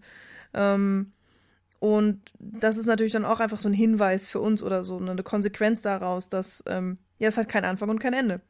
Und ganz am Anfang des Films sagt sogar Amy Adams in es gibt manchmal ganz kleine Voice-Over-Teile, in denen äh, uns Dr. Banks eben so ein bisschen in die Geschichte einführt oder einfach, man hat das Gefühl, sie spricht mit Hannah, äh, mhm. aber zu dem Zeitpunkt ist sie eigentlich schon gestorben, also, na, ist ja egal. Ähm, und da sagt sie ja auch schon so von wegen, ähm, deine, ich dachte, deine Geschichte endet wenn die äh, an, an dem Tag, als die Aliens auf die Erde gekommen sind oder so. Irgendwas sagt sie da am Anfang. Und am Ende sagt sie dann, ähm, äh, der Tag, an dem die Aliens die Erde verlassen haben, war der Tag, wo deine Geschichte erst beginnt. Also irgendwas an mhm, der Art. Also genau. äh, es ist irgendwie total interessant, wie das immer wieder gedoppelt wird und immer wieder aufgenommen wird. Und ähm, da, da spielt der Film wirklich genau. wirklich schon ganz nett bin. Und da merkt man auch wirklich, wie viele Gedanken sie sich gemacht haben. Ähm, und se selbst dort werden aber auch schon ja kleine Spielereien versteckt. Äh, du siehst beispielsweise in einem, was du da, zu dem Zeitpunkt noch als äh, Flashback äh, erachtest, äh, eine Situation, in der sie von der Schule kommt und heute zeichnen sollte, was, äh, was ihre Lieblingssendung ist oder so. Und mhm. dann, dann zeichnet sie ein Bild, Mami und Papi sprechen mit Tieren. Und dort ist eben ein Vogel in einem Käfig dabei in diesem Bild. Mhm. Und du hast die ganze Zeit diesen, diesen Vogel dabei, äh, während sie in, äh, sich in das Raumschiff begeben, der, ja, was ja, man, man kennt das so aus der Wissenschaft oder wenn so, so aus so Dingen wie beim Bergbau, glaube ich auch, dass du dich da reinbegibst und an einem Vogel dann relativ schnell merkst, ob die Atmosphäre sich ändert, äh, ob der japanisch ob der, reagiert und so weiter. Ja, genau, ja. ob der, ob der Sa äh, Sauerstoffgehalt einfach zu niedrig wird, genau, weil dann also, die Vögel ja auch ziemlich schnell ohnmächtig werden, weil sie einen genau. anderen Stoffwechsel haben als der Mensch, genau. Aber dir wird selbst da noch nicht so wirklich bewusst, dass du diesen Vogel in irgendeiner ja, Zeitebene schon wahrgenommen hast im Film und dass der dann letztendlich in den Flash Forwards mhm. dir präsentiert wird, allerdings am Anfang des Filmes. Und das sind einfach nette Spielereien, die dann so zum, zum Gesamtkonstrukt des Filmes und zur Thematik Zeit, ja, Zeit spielt keine Rolle und es ist alles ein, ein Loop in gewisser Weise und äh, da, ja, dass sie ihre eigene Zukunft sehen kann und äh, das fügt sich alles sehr, sehr gut zusammen zu einem äh, Ganzen. Hm, es ist vor allen Dingen auch äh, nett aufgearbeitet, weil man sich das selber einfach kaum vorstellen kann. Und der mhm. Film, so wie er eben die Szenen, äh, die er nahelegt, ähm, und auch später mit der Szene mit dem äh, auf dieser Gala, wo die Erde sozusagen, also die, die Aliens sind dann schon weg, die ähm, Genau. Äh, die Banks hat es geschafft, äh, die Chinesen davon zu überzeugen, äh, sich zurückzuziehen und so weiter. Das ist ja alles äh, in dieser netten, sehr coolen Parallelmontage miteinander verwoben.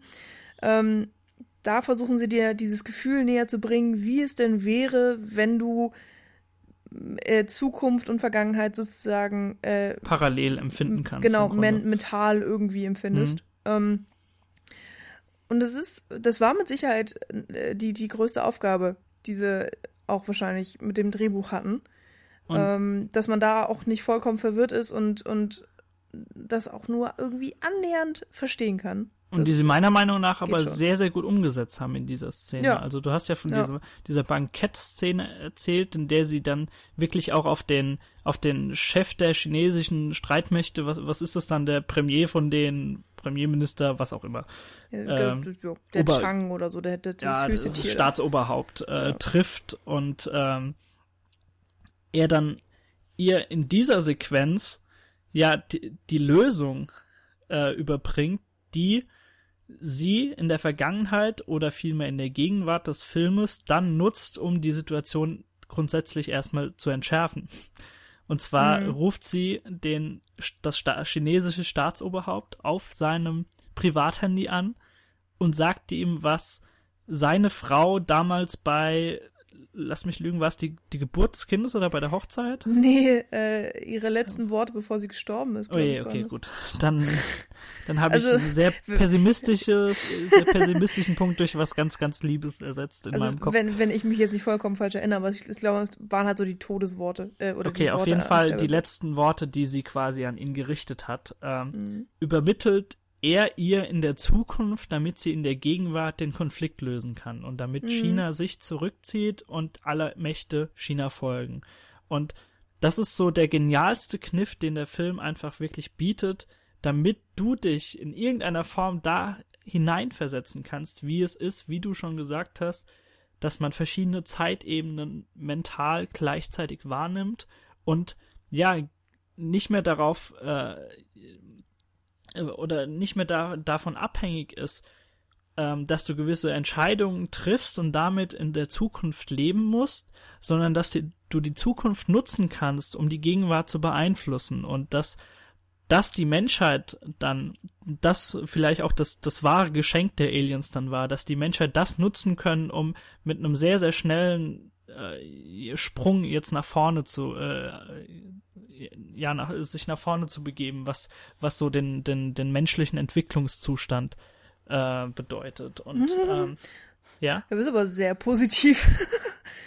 also. Ja, ich würde es ich würde also ich, ich würde es nicht als äh, pessimistisches, dystopisches äh, Ding am Ende sehen, dass, nee, dass das wir stimmt. jetzt das einer Zukunft äh, entgegenblicken, die ähm, ja, die irgendwie äh, Tod und Zerstörung bringt, sondern vielmehr, dass, äh, dass es also in dem Sinne äh, uns weiterbringt, dass, ähm, was ich auch vorhin schon gesagt habe, dass einfach Sprache das Wichtigste ist, was uns verbindet und ähm, das hat in der Zukunft, als wir eben noch nicht, als es, äh, als es der Menschheit noch nicht möglich war, quasi ja die Zukunft zu sehen und alles, alle Informationen für sich zu nutzen, da ist die Kommunikation abgebrochen und genau daraus entstehen Konflikte und Missverständnisse.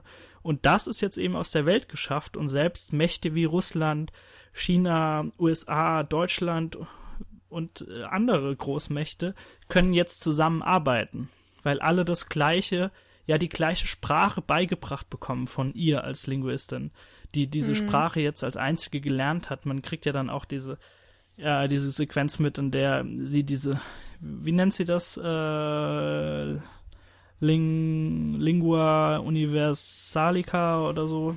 Also, ja, ich müsste es eigentlich wissen als alter Lateiner, ne? aber genau. Also, also, die universelle Sprache. Sie bringt dazu ein Buch ja. raus und lehrt auch alle Wissenschaftler auf der Welt dann diese Sprache, genau. damit die das einfach auch in ihre Länder tragen genau. können und so. Äh, da kommen wir dann auch gleich nochmal drauf zu sprechen. Also dieses von wegen, sie lehrt es allen. Ich finde, es ist auch ein sehr interessanter ähm, äh, Zukunftsblick nochmal.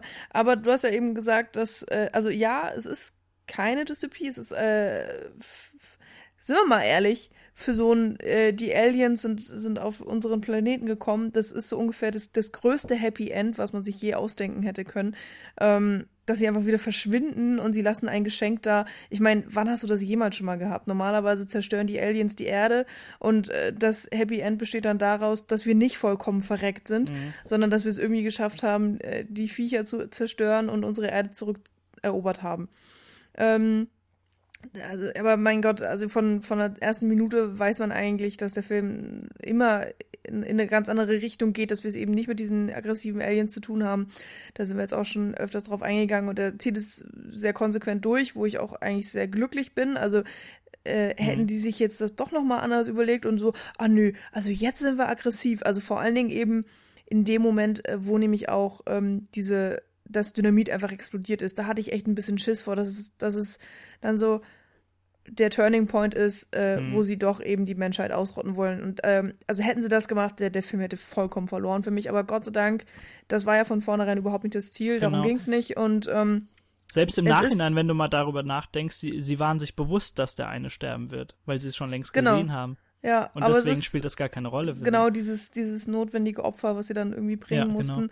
Und du meintest so von wegen, ja, die Nationen kommen zusammen und so weiter. Ich sehe es halt überhaupt nicht so. Also nur weil sie es jetzt einmal geschafft haben, Frieden zu schließen, ähm, also noch nicht mal mit sich selbst, sondern einfach mit diesen Aliens, die sie nicht angegriffen haben. Also sie, es ist einfach so extrem passiv und ich finde nicht, dass wir uns jetzt, dass es dann so ein extrem positives Ende ist, nur weil wir einmal nichts gemacht haben äh, finde ich einfach schwierig. Und auch dieses Bankett, das sagt für mich nicht so viel aus, weil natürlich, okay, da kommen verschiedene Nationen zusammen und sie feiern irgendwie, was weiß ich, was sie da feiern, dass, dass äh, sie, ja, dass die Aliens alles verändert haben zum Positiven, meinetwegen. Also wie gesagt, ich sehe es auch als positives Ende. Aber ich sehe halt einfach nicht, dass dadurch magischerweise alle Probleme auf einmal gelöst sind und dass auch die Ähm. politischen äh, Beziehungen sich auf einmal total verbessert haben. Also das, das ist mir einfach zu viel. Das zeigt der Film auch einfach nicht. Ich, ich würde trotz, also natürlich verstehe ich das, ich würde trotzdem drauf beharren auf den Punkt, den ich gerade gesagt habe, und zwar äh, damit einfach bekräftigen, dass ich nach wie vor von dieser Schwarmintelligenz ausgehe, die uns auch ja in der in dem Prozess mit den Alien-Schiffen ausgezeichnet hat und äh, dass die ja die ganze Menschheit sieht ja die Zukunft und also letztendlich, wenn sie die Sprache gelernt haben, äh, können sie eben diese verschiedenen Zeitstrukturen, Zeitebenen wahrnehmen und sehen dadurch eben das größere Ganze, was uns als Rasse ausmacht und wo wir, was wir erreichen können, wenn wir an einem Strang ziehen. Das können sie sehen. Und deswegen habe ich das einfach so weit gedeutet und äh, gibt dir völlig recht, dass, dass es natürlich sein kann, dass ich da komplett übers Ziel hinausschieße. Das kann man trotzdem dem Film eigentlich zugute halten, dass er da ja verschiedene Interpretationsmöglichkeiten anbietet. Ja, das Ende ist natürlich generell sehr offen gehalten und es gibt diese kleinen Ausflüge in die Zukunft, ähm, eben was so ein bisschen zeigt, was es für Einflüsse hat, nachdem die Aliens kamen, beziehungsweise jetzt eben auch wieder weg sind. Ähm, aber ich konnte da einfach keine großartigen Schlüsse draus ziehen. Also auch zum Beispiel der Mhm. Fakt, natürlich, sie, man sieht, wie sie die Sprache dann weiterhin beibringt, sie veröffentlicht das Buch und so weiter. Aber ähm, ich glaube trotzdem nicht, dass jeder die Sprache lernt. Also das ist ja auch einfach extrem ich meine, komplex. Und ich, ähm, der Film lässt es wirklich extrem offen. Also das finde ich auch ganz interessant. Das möchte ich auch eigentlich nicht äh, jetzt so verurteilen oder großartig beurteilen. Aber du weißt halt einfach nicht, ob sich die komplette Menschheit jetzt verändert, weil jeder diese Sprache lernt. Ist halt Ja, und außerdem haben wir in der, in der Vergangenheit oft genug gezeigt, dass wir gewisse Dinge immer zum Eigennutzen in irgendeiner Form Mhm. einsetzen können. Und ähm, natürlich kann es sein, dass sich die Geschichte wie so oft dann wiederholt und wir dann zu einem Punkt kommen, in dem es wirklich dann ja so ein bisschen die Richtung läuft, die du jetzt so ein bisschen äh, rausgesehen hast, aber Mhm. trotzdem wird sehr, sehr offen gelassen. Also ich denke Genau. mal, dass, dass da Raum für Spekulation ist, man aber nicht wirklich konkret sagen kann, dass der Film dir eine ne Richtung gibt, dass es so oder so äh, ausschlagen wird. Und ähm, das wäre auch wirklich zu viel verlangt. Also der Film hat äh, fast zwei Stunden Zeit damit äh, verbracht, dir diese Aliens und die Sprache näher zu bringen. Und es geht halt einfach nicht wirklich darum, was passiert danach. Ähm, weil sonst hätte das einfach auch viel schneller er erzählt werden müssen. Vielleicht gibt es Arrival 2 und dann sieht man halt nochmal total die Konsequenzen. Da könnte man wahrscheinlich eine ganze Dann mit Will Smith. weiß ich nicht, da könnte man wirklich eine ganze Serie draus machen. Ähm, das birgt extrem viel Potenzial. Das ist nämlich auch tatsächlich das, was ich am interessantesten finde. Einfach diese, also nicht das offene Ende an sich, sondern tatsächlich dieses Gedankenspiel. Was wir daraus machen aus genau, inwiefern würde sich die Menschheit verändern, wenn wir Mhm. diese Fähigkeiten hätten? Beziehungsweise ähm, auch eben die Frage, welche Menschen haben da Zugang zu dieser Sprache oder welche Menschen äh, generieren auch die Fähigkeiten? Weil es ist ja nicht unbedingt gesagt, dass jeder, der die Sprache lernt, auch Hm, diese schon, Fähigkeiten recht, hat Ja. sondern du musst ja wirklich äh, die perfektionieren. Und Hm. ich meine, ich finde es schon schwierig genug, Englisch zu perfektionieren und werde das wahrscheinlich nicht hinkriegen. Dementsprechend glaube ich auch nicht, dass jeder ähm, auf der Welt in der Lage ist, äh, diese Sprache zu perfektionieren. Da soll es ja auch dann um Jahrtausende gehen, dass wir das perfektionieren. Also genau. Nicht in zwei, drei Generation, Generationen diese Sprache verinnerlicht haben. Genau. Und ähm, dann auch einfach die Frage, ähm, ja, was passiert dann damit? Wie, wie gehen wir als Menschheit damit um? Wie verändert uns das? Ist das jetzt gut, schlecht? Ähm, und äh, passiert dann sowas wie Minority Report? Keine Ahnung. Da, da will der mhm. Film keine Antworten drauf geben. Ich finde, das muss er auch überhaupt nicht. Aber, und jetzt kommen wir zu meinem Hauptproblem. Irgendwie geht's halt einfach darum auch überhaupt nicht im Film. Es geht nicht, also jedenfalls nicht wirklich. Es geht nicht um die Sprache, es geht nicht um die Aliens, es geht auch irgendwie nicht darum, inwiefern es die Menschheit verändert, sondern äh, es geht eigentlich um Amy Adams und es geht um ihre Entscheidung, ähm, ihre Tochter zu kriegen, obwohl sie krank ist. Und, und wie das ihr Leben beeinflusst. Weil wie, es ist von vornherein ein, ähm, wir sind auch gar nicht so wirklich drauf eingegangen, es ist natürlich ein, ein Sci-Fi-Film, ähm, der eigentlich aber so ein Charakterdrama ist. Mhm. Also er benutzt im Grunde ja existenzielle Fragen der Menschheit, um vor dem Hintergrund oder ob, um das so als Motor zu verwenden, um dieses Drama äh, anschaulich genau. erzählen zu können. Das stimmt schon, ja. Und äh, der Film fängt ja eben auch damit an, da, das hatte ich ja äh, schon mal kurz gesagt, ähm, dass wir Amy Adams ähm, Voice-Over so ein bisschen hören, ähm, dass sie uns ein bisschen einleitet und es geht auch von vornherein um ihre Tochter. Ähm, ich weiß leider wirklich nicht mehr genau, wie die, äh, wie die richtigen Worte sind, äh, was sie uns da genau erzählt, aber ähm, ich habe da wirklich von der ersten Sekunde gesessen und dachte so, ja, was hat denn das jetzt mit der Tochter zu tun? Also auch zwischendrin im Film immer wieder habe ich mich gefragt, was soll das denn mit der Tochter? Weil ähm, im Endeffekt, ja, es geht halt einfach darum und, und das ist die größte Schwäche des Drehbuchs irgendwie, dass sie sich da nicht richtig entschieden haben für irgendeine Richtung. Weil eigentlich habe ich zu 90 Prozent das Gefühl, es geht ja um das, worauf wir jetzt auch schon fast anderthalb Stunden drauf rumgeritten sind. Ähm, wie diese Sprache der Aliens ist, um Linguistik, um irgendwie Fragen der Menschheit und bla bla bla. Aber das wird alles auch mit dem Ende ziemlich schnell eigentlich äh, als vollkommen unwichtig dargestellt, weil nur wichtig ist, ähm, dass Amy, Adam, äh, Amy Adams sich auf diese Art und Weise weiterentwickelt, dass sie Zeit anders äh, wahrnimmt und ähm, eben auf dieser persönlichen Ebene, dass sie sich trotzdem dafür entscheidet, das Kind zu kriegen. Mhm. Äh, auch, auch wenn es, ähm, wenn es eben todkrank ist. Sie weiß es von vornherein und ähm, daraus wird dann eben diese Sache gemacht von wegen, lebe, ähm, erlebe jeden positiven Moment, den du hast und, und ähm, äh, konzentriere dich darauf und nicht auf die schlimmen Sachen, die eventuell passieren könnten, beziehungsweise hier wissen wir ja, sie passieren definitiv. Hm. Das ist so ein bisschen diese Philosophie oder der Gedanke, der dahinter steckt, den ich extrem interessant finde. Und er wird dir einfach in zwei Minuten vor die, vor die Fresse geklatscht. Also dann ganz am Ende, wenn, wenn so die, der Twist kommt und die Auflösung und bla und meine Tochter und ach ja, ich war ja übrigens mit Jeremy Renner zusammen, was auch so offensichtlich war. Also mein Gott, weil, also die Charaktere sind sowieso schon alle vollkommen flach dargestellt und du hast diesen richtig beschissen ähm, geschriebenen Jeremy Renner ähm, Charakter oder Figur. Wir wissen nur, er ist Wissenschaftler, er ähm, begeistert sich für Amy Adams und ihre Arbeit, weil er sie so extrem intelligent findet. Und er hat gefühlt zwei wichtige Sätze im ganzen Film. Und ansonsten darf er immer neben ihr stehen und gut aussehen.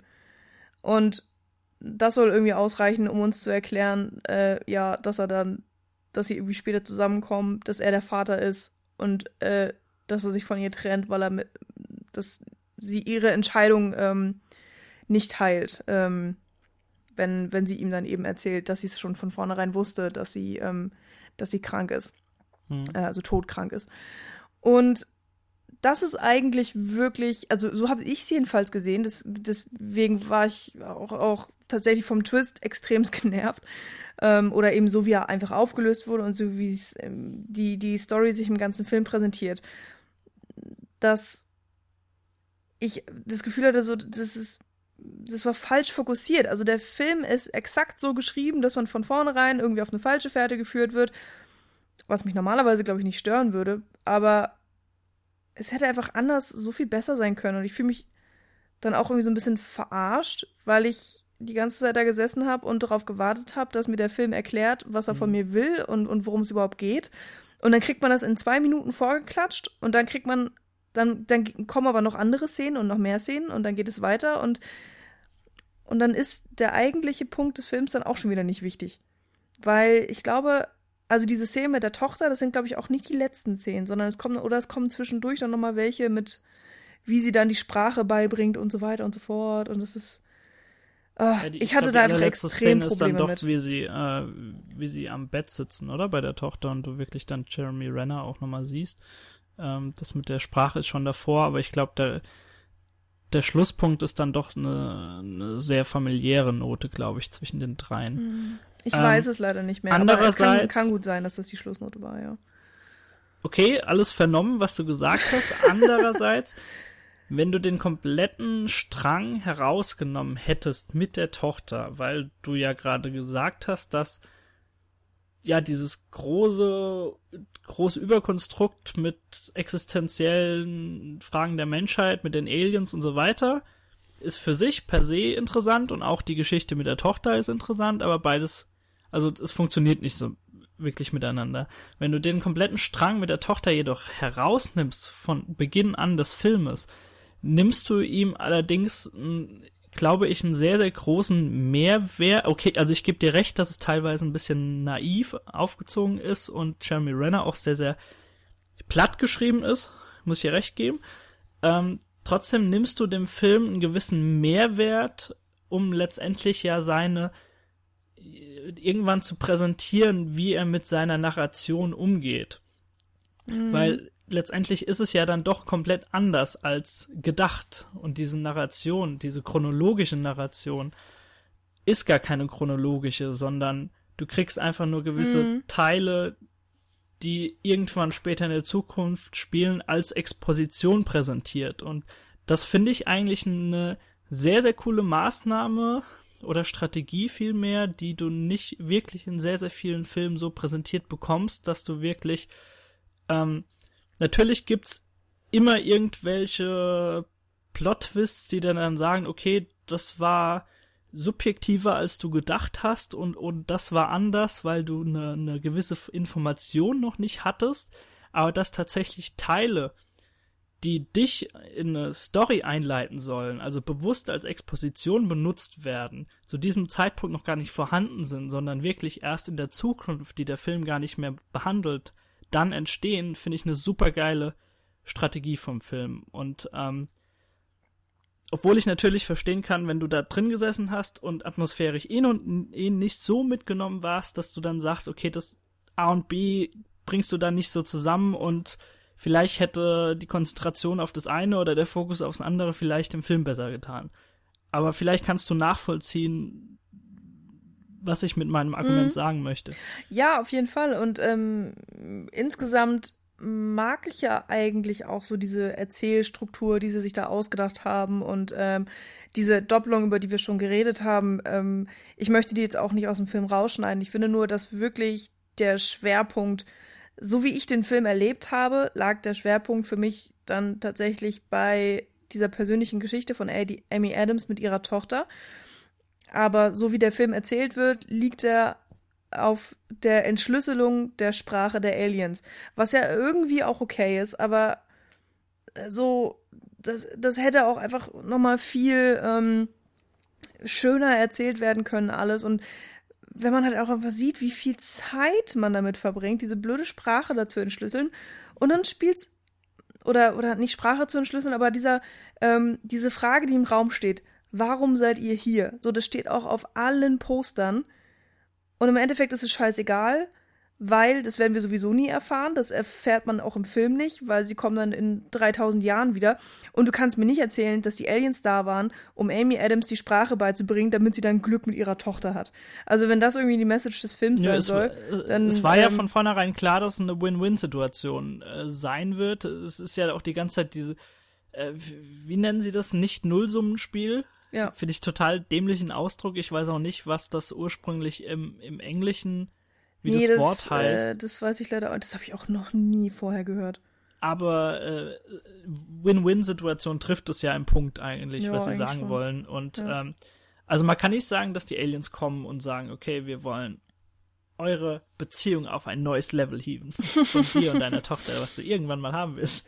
Sondern sie wollen schon die Menschheit an einen Punkt bringen, dass ja, dass ihre Rasse selbst nicht ausstirbt irgendwann. Also es ist schon, da ist ein Zweck und eine Absicht dahinter. Also ja, so, so, so plump ist es schon nicht aufgezogen. Nee, meinetwegen nicht, nicht plump, aber es ist so. Es ist so schwierig. Ich weiß nicht, wie ich das genau sagen kann. Da, da ist halt einfach dann irgendwann der Fokus weg von. Also wirklich weg. Weil du diese Henna-Geschichte dann hast. Und wahrscheinlich Leute, die, die den Film toll finden, so wie du auch, sehen es halt mhm. einfach anders als ich. Und das ist, glaube ich, auch, das ist mein Problem dann einfach mit dem Film. Und ich weiß auch nicht, warum mhm. das gekommen ist. Aber für mich fängt halt alles an mit dem, ähm, äh, ja, mit dem Voice-Over von Amy Adams, wo es schon von vornherein um die Tochter geht und weshalb ich dann eben auch den ganzen Film so auf die Tochter beziehe oder auf die Tochter-Mutter-Beziehung und die Krankheit. Und ähm, ich finde, da hätte man das einfach anders aufziehen können oder Wiss, müssen, weißt du, was ich gern damit es funktioniert. Ja? Stichwort Erwartungshaltung, was du von dem Film finden würdest, wenn du vorab keine einzige Szene gesehen hättest und auch nicht in irgendeinem Hype inbegriffen gewesen wärst. Das wäre mal eine mhm. interessante Frage, weil wir, wir haben uns ja auch vorab schon über Thema Erwartungshaltung und so weiter unterhalten und dass man Hypes verfallen kann und so. Ist mhm. alles klar, ist mir auch schon passiert, obwohl ich relativ hype-resistent bin und mich da immer raushalte. Ja, ich habe mich äh, definitiv auch versucht rauszuhalten. Also ich habe wirklich ähm, hat scheinbar nicht so geklappt. Vor, weiß ich nicht, kann ich, ist, ist schwer zu beurteilen. Natürlich ja, sowieso, weil es alles subjektiv ist. Aber ich habe halt äh, so als einer der ersten Teaser oder Trailer rauskam, habe ich mir den angeguckt und habe mich dann von vornherein ferngehalten, weil ich einfach dachte, ah, okay, finde ich interessant. Villeneuve mhm. finde ich sowieso gut, gucke ich mir an. Also da habe ich schon gar nicht mehr drüber nachgedacht, sondern dachte einfach, okay, cool, ähm, so in Schlüsseln der Sprache mal dieser Alien-Kontakt auf eine andere Art und Weise wieder als nur dieses äh, Stadtzerstörungsding. Da äh, war ich schon von vornherein dabei. Und mehr wusste ich dann tatsächlich auch gar nicht über den Film. Also ich habe mhm. ein, zwei Blicke dann gesehen, ähm, wo sie eben mit der, mit der Schreibtafel vor der weißen Wand stehen und sonst nichts. Ähm, und ich habe aber natürlich dann mitbekommen, wie der Film aufgefasst wird, dass die Leute teilweise extrem euphorisch reden. Der offene Brief, den du schon angesprochen hattest am Anfang des Podcasts, hat mich auch sehr überrascht. Da wusste ich überhaupt nicht, was ich damit anfangen sollte. Wir haben da ja auch intern so ein bisschen ähm, mal drüber gesprochen und diskutiert und ähm, ähm, das war natürlich eine besondere Situation, so insgesamt. Und dass er jetzt auch so ein bisschen als Oscar-Kandidat gehandelt wird, etc. pp. Ähm, da kann man sich, glaube ich, nie komplett von losreißen. Ich habe es trotzdem versucht, also ich wollte mich da jetzt gar nicht so mit reinziehen lassen und war einfach generell gespannt auf den Film. Mhm. Und ähm, habe ihn auch einfach versucht, so mit offenen Augen zu gucken. Ich hoffe, es ist mir gelungen und ich, ich hoffe tatsächlich auch, dass ich meine Meinung jetzt nicht komplett darauf beziehe, dass ich eine zu hohe Erwartungshaltung hatte. Also ich hatte definitiv, ich hatte eine Erwartungshaltung, einfach irgendwie auch wegen Villeneuve und so ein bisschen von dem, was ich im Trailer gesehen hatte irgendwie und ich, ich dachte schon, okay, das kann jetzt nicht so schlecht werden und ähm, in dem Sinne wurde ich auch enttäuscht. Ähm, ich sage immer noch, dass es ein guter Film ist. Ich hoffe, das ist auch so ein bisschen rausgekommen, weil am Anfangs äh, die Analysen, die wir hatten, ähm, die, äh, das kann ich alles wertschätzen und ich kann auch sehen, äh, dass der Film sehr, sehr viel richtig gemacht hat und das, ähm, äh, dass er sich, ja, den kann man halt schon anschauen, aber wenn andere Leute dann sagen, so, das ist der beste Film des Jahres, das ist der beste Sci-Fi-Film, den sie seit zehn Jahren gesehen haben, das kann ich dann wirklich absolut nicht nachvollziehen. Da stimmen für mich zu viele Dinge nicht und ich finde einfach das Drehbuch und die extrem flachen Charaktere sind die größte Schwäche des Films. Ähm, da kann ich mich oder möchte ich mich vielleicht bei einer Zweitsichtung nochmal äh, etwas anderem belehren lassen, weil dann weiß mhm. ich ja, worauf es hinausgeht. Dann kann ich vielleicht auch ähm, einfach nochmal mehr darauf achten, wie der Film die Story erzählt, ob ich das vielleicht dann einfach auch komplett falsch aufgenommen habe. Aber jetzt, meine, meine jetzige ähm, Erfahrung mit dem Film ist halt einfach diese, wie ich es jetzt auch schon geschildert habe, äh, was ich sehr schade finde irgendwie, aber wo ich auch einfach nicht von wegkomme. Und ich glaube, das hat auch wirklich so ein bisschen damit zu tun, dass den alle so hypen, dass ich jetzt denke so, nee, so, seht da doch, seht doch, nee, aber seht doch vielleicht auch einfach mal, was er, was er vielleicht falsch gemacht hat. Und lasst euch doch nicht so blenden von irgendwelchen ähm, pseudo-intelligenten Drehbüchern. Also nur weil er jetzt einen Das sind Twist jetzt wieder drin diese hatte. Hater, die auch bei Stranger Things dann die Pauke geschlagen haben. Ich höre ich hör das Oh, schon raus. Ja, Stranger ja. Things ist nochmal ein ganz anderes Thema. Aber äh, Gott sei Dank machen wir ja keine Podcasts über Serien, sonst würden wir da, glaube ich, nie aus dem Thema rauskommen. Das stimmt, Aber ja. das ist auch so ein bisschen dieses ähm, Inception-Phänomen. Und Jan würde mir so recht geben. Ah. Jan hat diesen Film leider noch nicht gesehen, also Arrival. Er, hat, er hasst Inception, glaube ich jedenfalls. Nee, nicht, nicht mehr, vielleicht, weiß ich nicht. Anderes Thema Doch, irgendwann ich glaub, mal er hasst ihn. wird, wird auch ein sehr lustiger Podcast, falls wir den mal irgendwann durchziehen. Ähm, und dass, dass du eben einen Film hast und der hat eine kompliziert erzählte Geschichte, die aber im Kern, wenn man sie mal ein bisschen schlüsselt äh, oder äh, entschlüsselt oder anders erzählt, ist sie halt gar nicht so krass kompliziert. Sie ist immer noch meinetwegen intelligent. Ähm, ich finde auch, dass man bei Arrival das äh, durchaus irgendwie sagen kann, dass sie äh, ja ein bisschen mehr ist als Unterhaltungsfilm auf jeden Fall. Oder auch meinetwegen ist es ein sehr guter Unterhaltungsfilm. Aber das ist jetzt irgendwie noch lange nicht die äh, kopfsprengste, intelligenteste, verkühlteste, ähm, da muss ich mich jetzt erstmal 15 Tage hinsetzen und drüber brüten Geschichte, die ich jemals gesehen habe. Also manche Sachen waren wirklich so plump erzählt und so simpel und wenn man, ich bin auch wirklich der Meinung, wenn man ein bisschen drüber nachdenkt und obwohl das sollte man eigentlich nicht tun, dann mache ich euch die ähm, Erzählung ja eigentlich kaputt. Aber wenn man mehr drüber nachdenkt, merkt man, dass da vielleicht doch einfach mehr Effekthascherei hintersteckt und dass man sich vielleicht, weil man so sehr gefesselt ist, wenn man da im Kinositz sitzt, ähm, man ist in einer Atmosphäre, dass man sich dann doch vielleicht ein bisschen einfach von dem Ganzen blenden lässt. Und ähm, ich hatte halt Ja. leider nicht diese ähm, Erfahrung. Ich war von vornherein einfach nicht so krass reingerissen in diesem Film ähm, und kann leider nicht ganz so genau sagen, woran das lag. Und dadurch habe ich halt die ganze Zeit über den Film nachgedacht und eben auch die ganze Zeit über diese Tochter-Sache nachgedacht, was ja im Endeffekt überhaupt nicht hilfreich war. Gut, dann äh, sagen wir an dem Punkt einfach mal, bevor, äh, bevor unser Podcast mit einer 20-minütigen Hasstirade von dir endet, ähm, äh, lass, uns, lass uns einfach als Fazit so sagen, dass im Gegensatz zu den Nationen, die sich im Film zusammenraufen, bei uns bleiben die Fronten weiterhin verhärtet, sagen wir es mal so. Auf eine Art, ja. Aber ich meine, ich, Dennoch- ich, äh, ich gönn's dir ja auch, dass du äh, so ein tolles Erlebnis mit diesem Film hattest und ich hoffe, ich habe dir jetzt nicht kaputt geredet, sondern Nö, dass du ihn Quatsch, immer auf gar noch keinen Fall. feiern Äh, kannst. Sehr schön. Vielmehr, ich würde ich würd sogar eher so sehen, dass äh, alle da draußen, die auch den Film jetzt äh, mittlerweile gesehen haben, für beide Seiten Argumente gehört haben, sich selbst höchstwahrscheinlich schon längst ein Bild, äh, ein, ein Bild gemacht haben von dem Film, sich selbst jetzt ja irgendwo wahrscheinlich, wahrscheinlich höchstwahrscheinlich zwischen den Stühlen bei uns einordnen werden und ähm, von daher würde ich auch sagen, dass wir uns natürlich freuen, wenn ihr uns vielleicht ein bisschen äh, entgegenkommt, eure Beurteilung des Filmes abgebt. Stimmt ihr der allgemeinen Eu- Euphoriewelle, stimmt ihr damit ein oder seid ihr auch so ein, einer so auf weiter Flur wie Michi, die den, den Finger hebt und sagt, Obacht, Obacht, so, so gut ist das gar nicht. Da sind schon ein paar blöde Sachen dabei. Dann könnt ihr uns das gerne natürlich auch sagen, egal auf unserer Seite sinnecouch.net, gerne über Twitter, gerne über Facebook. Ihr könnt uns auf allen medialen äh, und sozialen Kanälen erreichen. Äh, natürlich freuen wir uns auch drüber, wenn ihr uns nach wie vor auf iTunes eine 5-Sterne-Bewertung gebt, dass wir ja im Ranking ein bisschen nach vorne klettern und äh, ja ein bisschen mehr Aufmerksamkeit dann noch generieren. Da würden wir uns sehr, sehr freuen. Ansonsten freuen wir uns auch schon, wie zu Beginn des äh, Podcasts schon gesagt, über jede, über jede Spende, die reinkommt, über äh, Flatter, solange es Flatter noch gibt, aber natürlich auch über unsere Patreon-Kampagne. Äh, da se seid ihr nach wie vor gerne herzlich willkommen. Ähm, ein bisschen Bonus äh, gibt's da dann teilweise auch über die, die äh, Stretch Goals.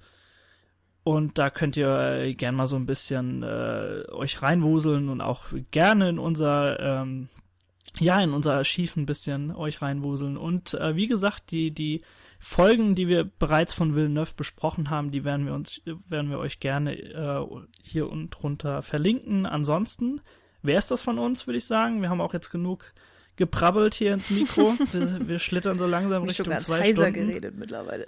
Richtig. äh, und dann beschließen wir das für heute und hören uns nächste Woche uh.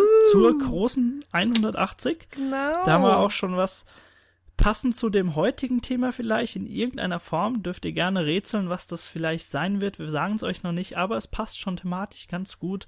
Ja. Auf jeden Fall haben wir uns wieder ein, ein, Special überlegt, mit dem alle was anfangen können, glaube ich. Vor allem Science-Fiction-Fans. Äh, genau. Genau, seid einfach gespannt und äh, schaltet oder klickt nächste Woche wieder rein. Von daher sagen wir ja. jetzt Tschüss, schönen Tag noch, gute Nacht, äh, ähm, schöne Zugfahrt, wie auch immer. ciao, ciao. Bis nächste Woche. Tschüss. Tschüss.